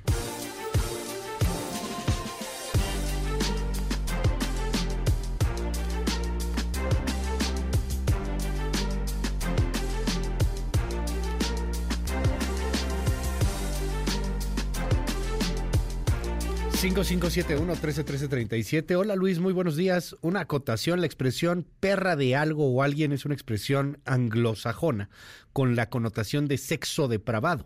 La usan mayormente personas con preferencias sexuales pervertidas y entornos sociales muy particulares. Creo que no es necesario ser más explícito en el asunto para entender lo que significa la expresión ser la perra de alguien. Eh, no se escriben esto en el WhatsApp. Tómate una dexametasona y diclofenaco. Ya, ya me lo tomé. Bueno, una, no, uno. La dexametasona sí. Este, sí traemos un, un problemita en la tele. Pues ahorita tratamos de arreglarlo, se congeló la imagen, muchísimos mensajes al, al respecto de ese tema. Este, en algunos sistemas, ahorita lo, lo solucionamos. Gracias.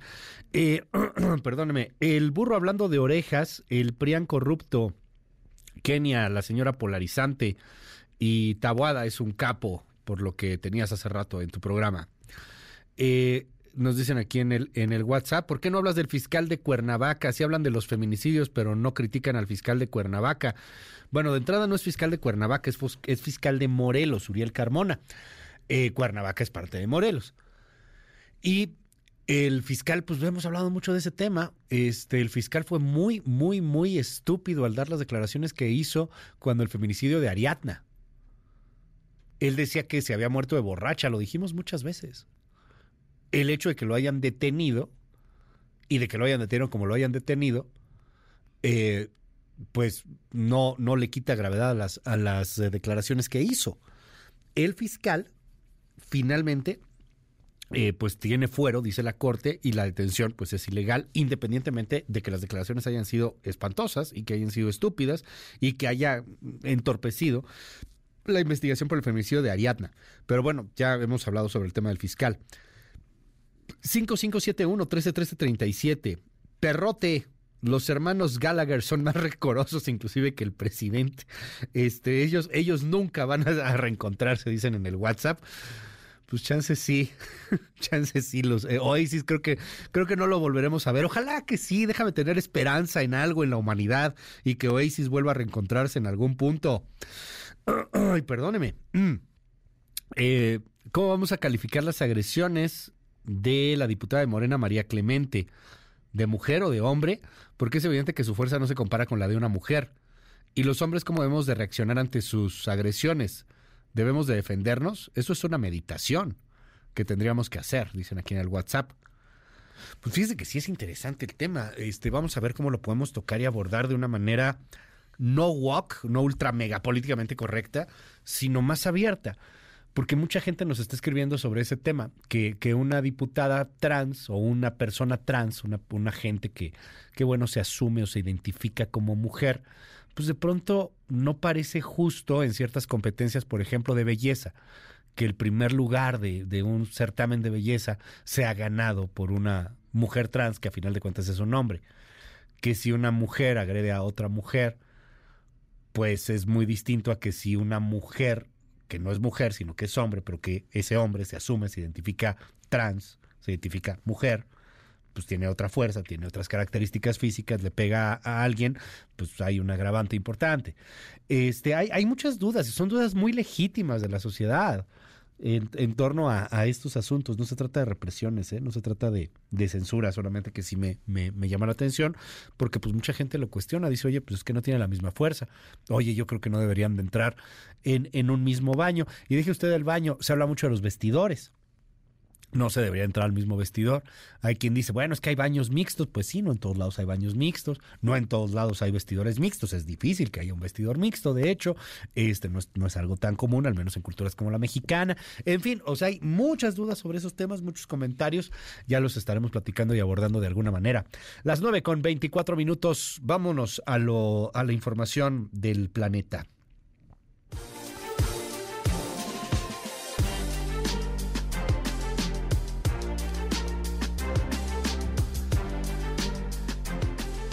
En Estados Unidos, el presidente Biden estaría creando la primera oficina federal de prevención de la violencia armada. La oficina va a coordinar esfuerzos de todo el gobierno federal y ofrecerá ayuda y orientación a los estados que luchan contra el aumento de la violencia armada. Va a liderar también la implementación de la legislación bipartidista sobre armas firmada el año pasado. La idea es que pues pueda haber una eh, ley, una iniciativa y, bueno, pues acciones concretas, acciones ejecutivas y acciones de, de, distintos gobiernos, pues para frenar que se estén matando en las escuelas a cada rato, que a cada día tengas un tiroteo de algún tipo. ¿De verdad es tan difícil pensar que el problema sí pasa mucho por las armas? A lo mejor no la prohibición tan de tajo, ¿no? Pero sí neta todo mundo puede comprar una AK-47 en otros países se permite el uso de armas, no necesariamente de armas automáticas o, semiautomáticas, como en el caso de Estados Unidos. México se supone que tiene derecho a la aportación de armas en sus ciudadanos, pero está sumamente limitado. Constitucionalmente tenemos derecho a esa arma, pero ya en los hechos está sumamente limitado, tienes que pedir un permiso a la Sedena, etcétera, etcétera, etcétera. Porque, pues a final de cuentas, hay un peligro de que todo el mundo esté armado. Y es lo que está viviendo Estados Unidos. Entonces, bueno, como no pueden eliminar el tema de las armas, así de tajo, como no pueden prohibir las armas, como tampoco se atreven a hacer una prohibición de cierto tipo de armas, como los rifles automáticos o semiautomáticos, pues entonces van a tratar de implementar algunas acciones ejecutivas. Por otro lado, le cuento que el expresidente Trump prometió allá en Estados Unidos que si es elegido como presidente de nueva cuenta, va a transferir recursos de las agencias federales y enviará tropas asentadas en el extranjero a la frontera del país con México. O sea, algunos que están en el Medio Oriente estarían ahora en la frontera de México. Soldados, militarizar la frontera, la nueva propuesta de Donald Trump. Por otro lado, le cuento también que eh, pues hay información importante en torno a lo que está pasando en la Organización Nacional de las Naciones Unidas. El secretario general, Antonio Guterres, denunció que el mundo se está desquiciando y señaló que ante esto los países han sido incapaces de unirse. Escuche. Nuestro mundo se está desquiciando. Las tensiones geopolíticas aumentan, los desafíos globales aumentan y parecemos incapaces de unirnos para responder. Nos enfrentamos a una serie de amenazas existenciales, desde la crisis climática hasta las tecnológicas disruptivas, y lo hacemos en un momento de transición caótica.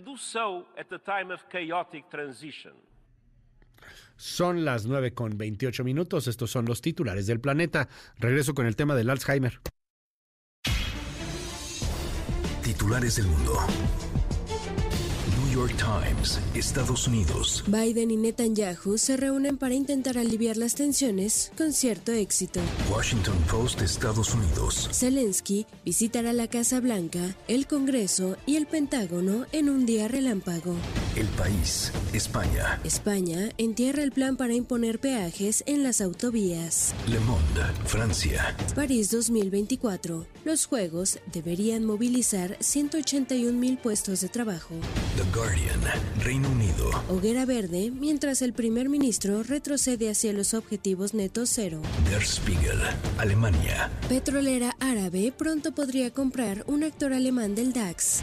Corriere della Sera, Italia. Migrantes, el llamado a la ONU. Funcho de São Paulo, Brasil. Biden y Lula discuten sobre elecciones y alivio de sanciones a Venezuela y crisis en Haití. El Clarín, Argentina. Macri denuncia un pacto más a Milei y el gobierno lo niega. Al Jazeera, Medio Oriente. India suspende las vías para los canadienses a medida que aumenta la disputa por el asesinato de Nihar. En un momento regresamos. Continúa con la información con Luis Cárdenas en MBS Noticias.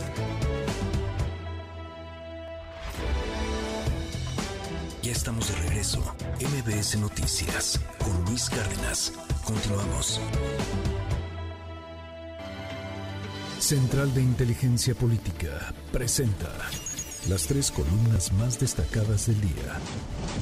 Del Independiente con Carlos Ramírez, Santa Xochitl y sus esqueletos en el closet, sus cosas en desorden. En la política mexicana, los candidatos a menudo reciben advertencias para limpiar su historial antes de postularse. La senadora Xochitl Gálvez no siguió esta norma y ahora enfrenta críticas por su titulación y presuntos escándalos pasados. Además, se investigan irregularidades en su gestión como alcaldesa y vínculos familiares en negocios públicos. Le están desenterrando todos sus muertos.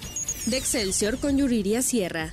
Harfuch. Omar García Harfuch, a los 41 años, emerge como un posible candidato de Morena para el puesto de jefe de gobierno de la Ciudad de México. Su destacada carrera en seguridad y lucha contra el crimen organizado le ha ganado reconocimiento. Eso sí, dice la autora, que la transparencia en la selección del candidato es esencial. García Harfuch lidera las encuestas, pero se necesita una evaluación completa de todos los aspirantes y no dejarse apantallar con nadie. Finalmente, del portal Opinión 51 con Sonia Serrano. ¿Cuántos tráileres de la muerte se necesitan ahora? La crisis forense en Jalisco es terrible. Se estiman que entre 3.000 y 6.000 cuerpos han sido acumulados durante la actual administración, en comparación con el rezago anterior de alrededor de 900. A pesar de los esfuerzos gubernamentales, la falta de personal para identificar y entregar los cuerpos persiste, siendo la principal preocupación de los colectivos de familiares de desaparecidos. Con síntesis de Mariana Peralta, estas fueron las columnas del día. Síguenos en la cuenta de Twitter, arroba mx-arma.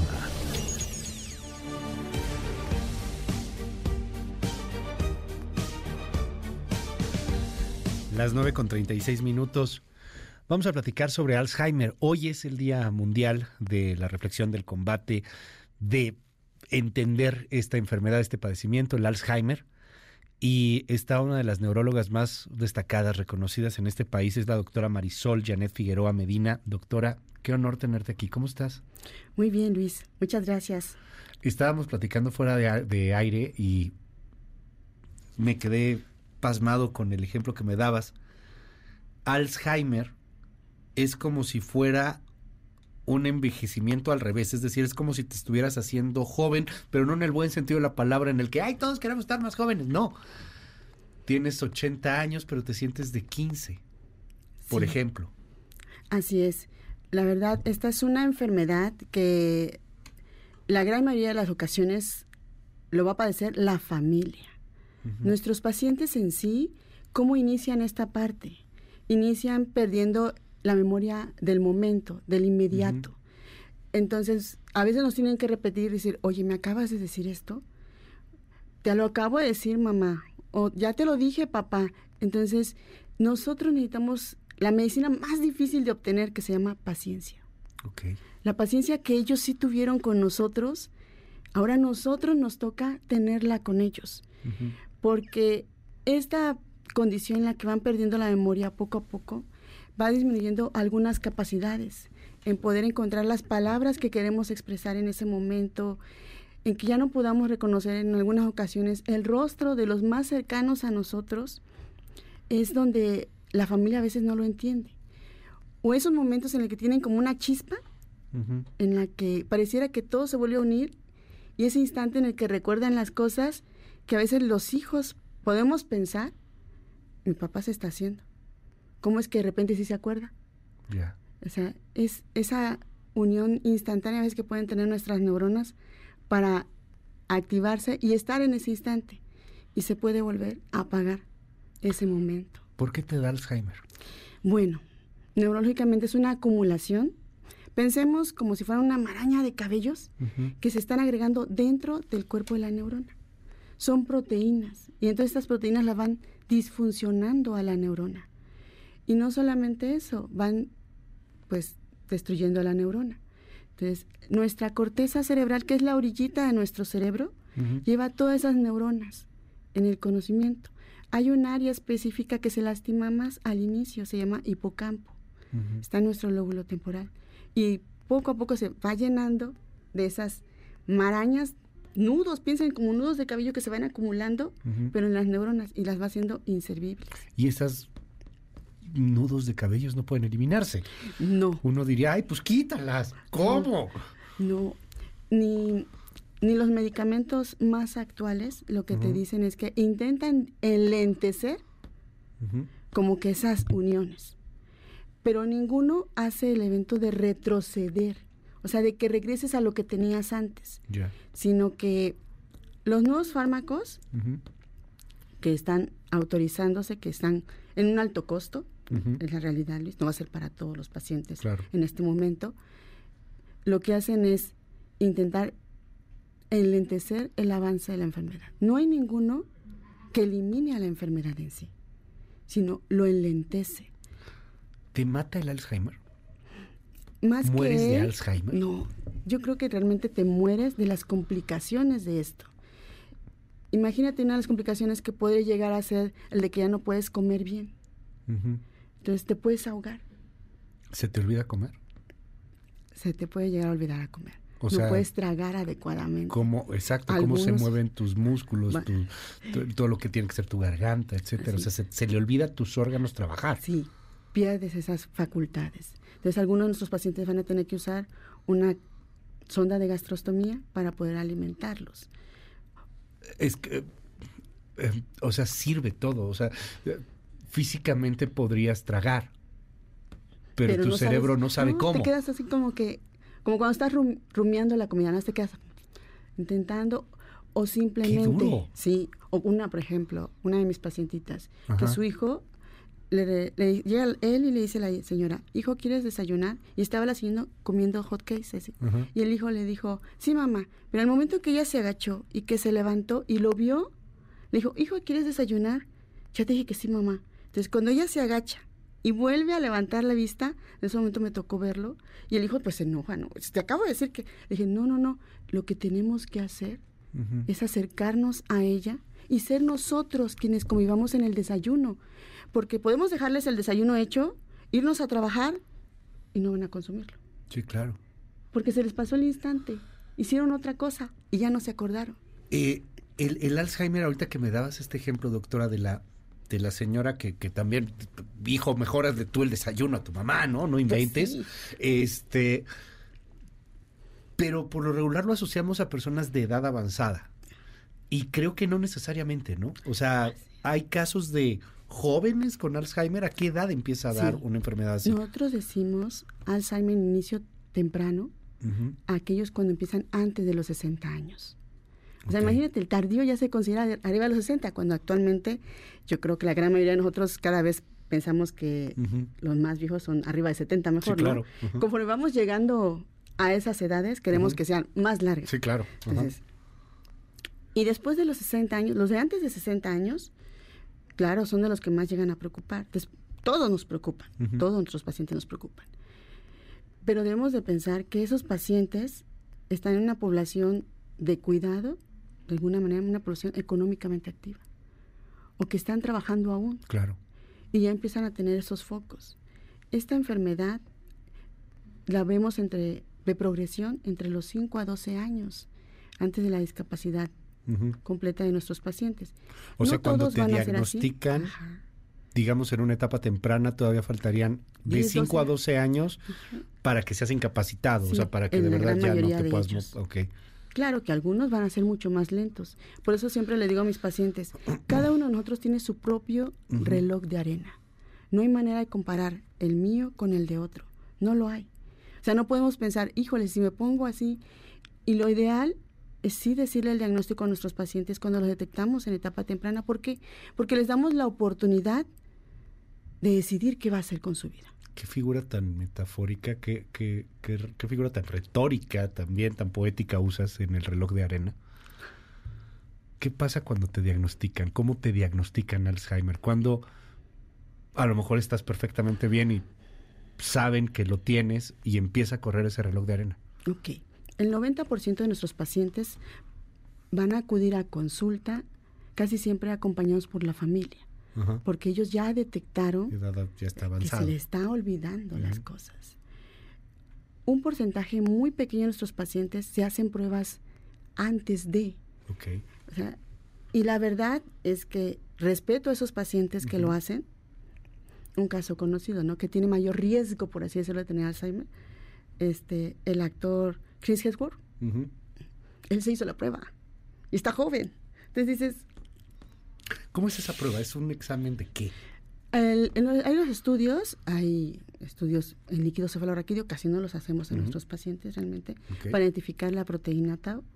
Hay unas proteínas específicas que identificamos en el líquido cefalorraquídeo. Hay otros estudios como el PET cerebral, que te ponen un medicamento, un radioisótopo, para identificar si tus neuronas ya empiezan a tener problemas. Wow. Entonces, cuando a mí me dicen, oiga, si me hago una prueba, le digo, ¿quiere que le dé mi respuesta? Por ejemplo, si yo fuera esa persona, yo en este momento no me la haría. ¿Por qué? Porque si no hay un tratamiento que elimine esa posibilidad, ¿para qué empezar a estresarme? Porque eso sí, la atención se afecta. Cuando nos estresamos, nuestra atención se afecta. O sea, ya no, cualquiera de nosotros puede decir, tengo muchas cosas en la cabeza y no sé dónde está el teléfono. Pero lo dices, doctora, por un asunto digamos, este, ético, ideológico desde tu perspectiva. O sea, habrá quien diga, ¿sabes qué? Si lo quiero saber. O sea, quiero saber si tengo cinco años más o, o, de cinco a doce años en donde más o menos me va a seguir girando todo, en donde más o menos voy a estar entendiendo lo que está pasando. ¿Cualquiera se lo puede hacer o hay alguien que tenga, digamos, más antecedentes de Alzheimer que otra persona? Yo creo, lo ideal es si tienes antecedentes familiares, tu papá, tu abuelo, tu tío, alguien? Sí. ¿Quién sea? Hay algo que se llama fenómeno de antecesión en la pérdida de la memoria. Y eso, cuando nos dicen, oiga, ¿y es heredado? ¿Lo voy a heredar? ¿Lo voy a tener yo? Porque es lo que más pregunta la familia. La primera respuesta es no. El factor de riesgo más alto para tener un problema de pérdida de la memoria, Alzheimer, es que cumplamos años. O sea, ser mayores. El tiempo. el tiempo. Vivir, existir. Exactamente. Ese es el riesgo principal. ¿Qué cosas podemos hacer a lo mejor? Dejar de fumar, hacer ejercicio, dormir bien. Pero podemos decir miles de ejemplos. Y de todas más te puede dar. Exactamente. O sea, no hay, no hay un factor particular. Pero cuando vemos familias en las que la abuela tuvo, el papá tuvo, el hijo, el nieto, o sea, pero vemos que se van cada vez acercando en edades. O sea, por ejemplo, la abuela a lo mejor lo tuvo a los 80, el hijo a los 70 el nieto a los 60, el bisnieto empieza a los 50, entonces ya sabemos que ahí sí hay un fenómeno hereditario. Nos están haciendo muchísimas preguntas. Ah, este, vámonos al 5571 131337. 5571 131337 WhatsApp abierto absolutamente para, para todo el mundo. Eh, nos dicen aquí en el, en el eh, WhatsApp, eh, ¿A partir de qué edad uno podría hacerse una prueba de Alzheimer? Se repite mucho este tema. Lo ideal es que vayamos después de los 60 años a nuestro chequeo. ¿Con quién? De preferencia con un neurólogo. Somos como que los más empapados en este tema. Y cuando queremos ser muy precisos en una capacidad ya en un paciente, lo mandamos al neuropsicólogo para pruebas específicas de memoria y evaluar la capacidad de decisiones. Para que las familias y el paciente se preparen. Ahorita hablamos de las familias, porque eso está brutal. Cuando te dicen lo, lo tienes, vamos a suponer una persona de 60, 65 años, todavía está relativamente consciente, muchos siguen activos, eh, de hecho económicamente activos, ya no es el abuelito que antes pensaban, personas de 60 años, 65, 70 incluso, pues están, están muy bien. Eh, ¿Qué es prepararse? Porque va a haber un momento en que esta persona sea incapacitada, en que en que no, pueda, en que no pueda valerse por sí mismo. ¿Qué, hacer con la familia? ¿Cómo entender a la familia? Muy bien. Una de las cosas que más recomendamos es no estarlos cambiando de ambiente. Ya. Porque en el ambiente en el que nos vamos desarrollando es donde nuestra memoria se va guardando un poquito más. Okay. Entonces, a veces como hijos decimos, ¿sabes qué? Me lo voy a rotar, ¿no? O sea, este, un mes le toca a fulano, otro mes a Patti, el próximo que siempre esté en su casa. Que siempre mejor esté en su casa y nosotros seamos los que vayamos. Sí, claro. Y si nuestro paciente está consciente, él que nos diga, oye, ¿tú qué quieres, papá? ¿Qué te gustaría? Qué duro es para una persona cuando... Es que, ay, doctora, cuando me dices esto del reloj de arena, perdón, es... Sabes que, que te vas a ir sin que te vayas a ir. O sea, vas a seguir aquí. ¿Y, qué es lo que quieren? Por lo regular, cuando tienes un paciente que acabas de diagnosticar, ¿qué te dice? ¿Qué quieren? Cuando están en etapas tempranas, este, la mayoría de mis pacientes toman la decisión, primero, la gran mayoría de ellos, hacer su testamento. Claro. Tomar las decisiones precisas. Sí. Y eh, aclarar a su familia que ellos quieren estar, creo que la mayoría como nosotros queremos, estar en casa. Sí, claro. Algunos se preparan y buscan una casa de cuidado hay lugares de día, ¿no? Que vas, llevas a tu papá y lo regresas. Pero estamos hablando del, del level, que aún puede hacer sus actividades y no tenemos que estarlo ahí atosigando, porque él puede seguir haciendo su vida. Claro. Pero para eso son las visitas de control. No las vamos a ver cada semana, o sea, no. O sea, estamos hablando de visitas de control de cada seis meses a veces a nuestros pacientes para irlos checando cómo van evolucionando y para que si nuestras familias ven alguna condición diferente, lo vemos antes. Ah, ojo, es muy importante no dar por hecho que un paciente tiene demencia de tipo Alzheimer.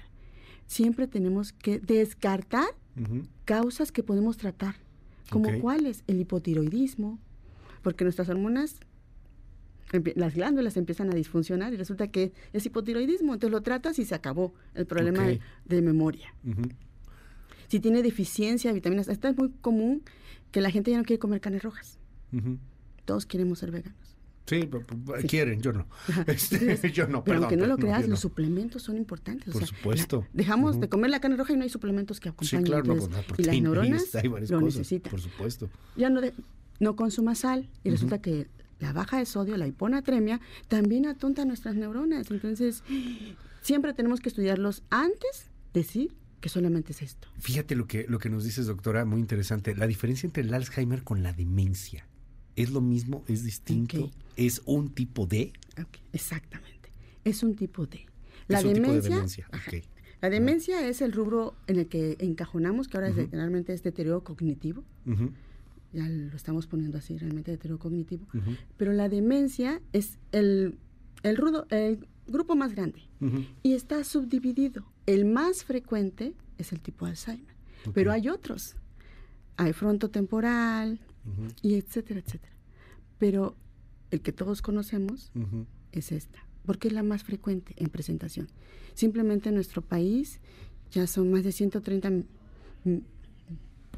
mil personas que están con la enfermedad. Entonces nosotros, en el mundo, se considera que para el 2050, 150 millones de personas van a tener la enfermedad. Un millón por lo menos. 150 millones de personas. En el mundo. En nuestro país más de un millón de personas. La tienen Alzheimer. Alzheimer. En nuestro país más de un millón.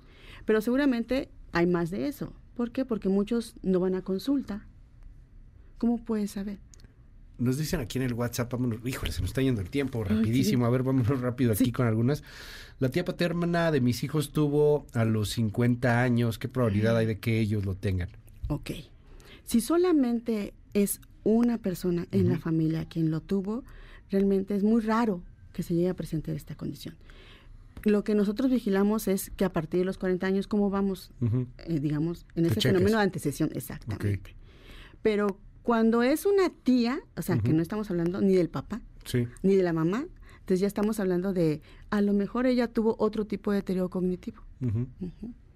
Nos, nos, dicen aquí en el WhatsApp, ¿COVID tiene que ver con Alzheimer, pero sí tiene que ver con pérdida de memoria? Ok. En jóvenes, jóvenes antes de los 60 años, vemos más en la condición de la atención que COVID nos afectó. O sea, la gente cuando tenía COVID como que no podía poner atención en las cosas. Entonces, pero después de los 60 años podemos hablar que afecta un poquito más a la memoria. Pero normalmente con COVID, casi en los primeros seis meses a un año, vuelven a su estado previo al que estaba el paciente. Una cosa es perder la memoria con la edad y otra cosa Alzheimer. ¿Es normal perder la memoria con la edad? Ok no es lo más frecuente. O sea, no digamos que todos los que lleguemos a viejos vamos a perder la memoria. No, no es así. Perder la, memoria entendiendo, se me olvidaron las llaves, o sea, no me acuerdo dónde dejé algo, no puedo citar a un autor que citaba antes. O sea, ¿eso es normal? Eso es normal, la mayoría de nosotros. Pero la demencia sí. La demencia, esa es la pérdida de memoria, lo identificamos con la memoria inmediata. Ahí esos son los puntos rojos, la memoria inmediata. Oye, ¿quieres desayunar? Sí, Oye, ¿quieres desayunar? Sí. Oye, ¿qué? o sea, ese tema. Que se te va, de lo que acaba de pasar, no, no lo entiendes. No lo tienes aquí. Y, y no te ubicas. No te ubicas. No estás en espacio-tiempo correcto, o sea, no sabes qué pasa. Eso va siendo poco a poco.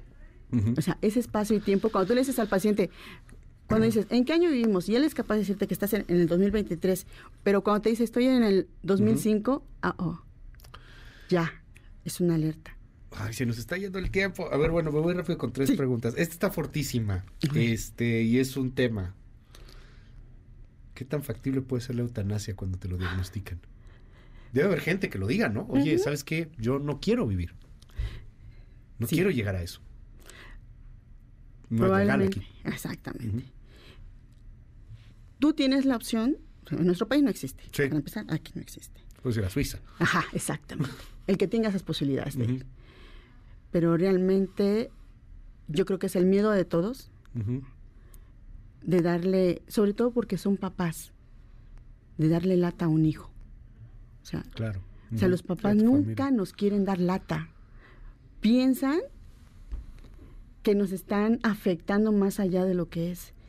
Y le digo a los padres, eh, así como ustedes, se nota cuando un padre ha hecho una familia unida, porque todos los hijos están ahí. Sí, claro. Y, cuando no, también se nota. Sí, llegan solos. Entonces, esa es una condición. Qué fuerte. Ah, ¿Qué pasa si empieza a balbucear la persona de pronto? ¿Puede ser Alzheimer? Ojo, si esto es súbito, lo primero que nosotros pensamos es que puede ser un infarto cerebral. ¿Ok? Ah, o sea, da, da. Sí, o sea, nosotros decimos. ¿En serio? Como lo que hemos visto así de Biden, que de repente así un. Es que sí, o sea, la persona me citó a Biden, ¿no? De hecho, es que. Nosotros tenemos que identificar lo que es súbito, o sea, inmediato, agudo. Siempre tenemos que descartar un problema de infarto cerebral. El lenguaje tiene varias expresiones que no pueden hablar, no pueden expresar. O que hablan sin coherencia con lo que está sucediendo en ese momento. Entonces, esos son dos problemas de lenguaje. Okay. ok. Entonces, tenemos que ir al hospital. O sea, no, en el, la, ¿Qué pasa si son segundos? Si son segundos, ah, ya, ya, regresé. Sí. Tenemos que ir de todos modos al médico. ¿Algo pasó? Porque puede ser un ataque isquemia transitorio. Ok. Traes ahí un cable que hay que conectarle y ver qué, qué pasó. Doctora, se me fue el tiempo. Este, híjole, eh, ¿Dónde te encontramos? Está buenísimo el tema. Este, nos preguntan que si puedes hablar de TDAH luego, de TDAH. Este, si tiene algo que ver TDAH con Alzheimer. No. Hoy día todos tenemos TDAH, ¿eh? o sea, todos nos traemos así Está súper diagnosticado, diríamos nosotros actualmente. Este, todo el mundo traemos cosas así.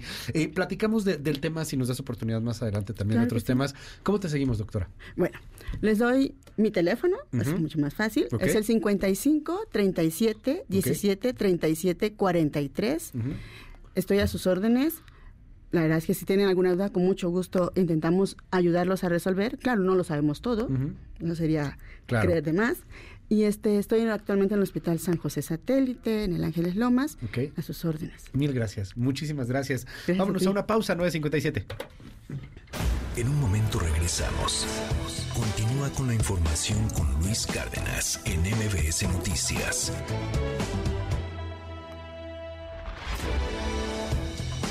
Ya estamos de regreso. MBS Noticias con Luis Cárdenas. Continuamos. Pásale increíble. Hasta mañana en punto a las 6 de la mañana. Se queda con Gaby Vargas y ya están aquí Ingrid y Tamara. Bye bye. Esto fue MBS Noticias con Luis Cárdenas.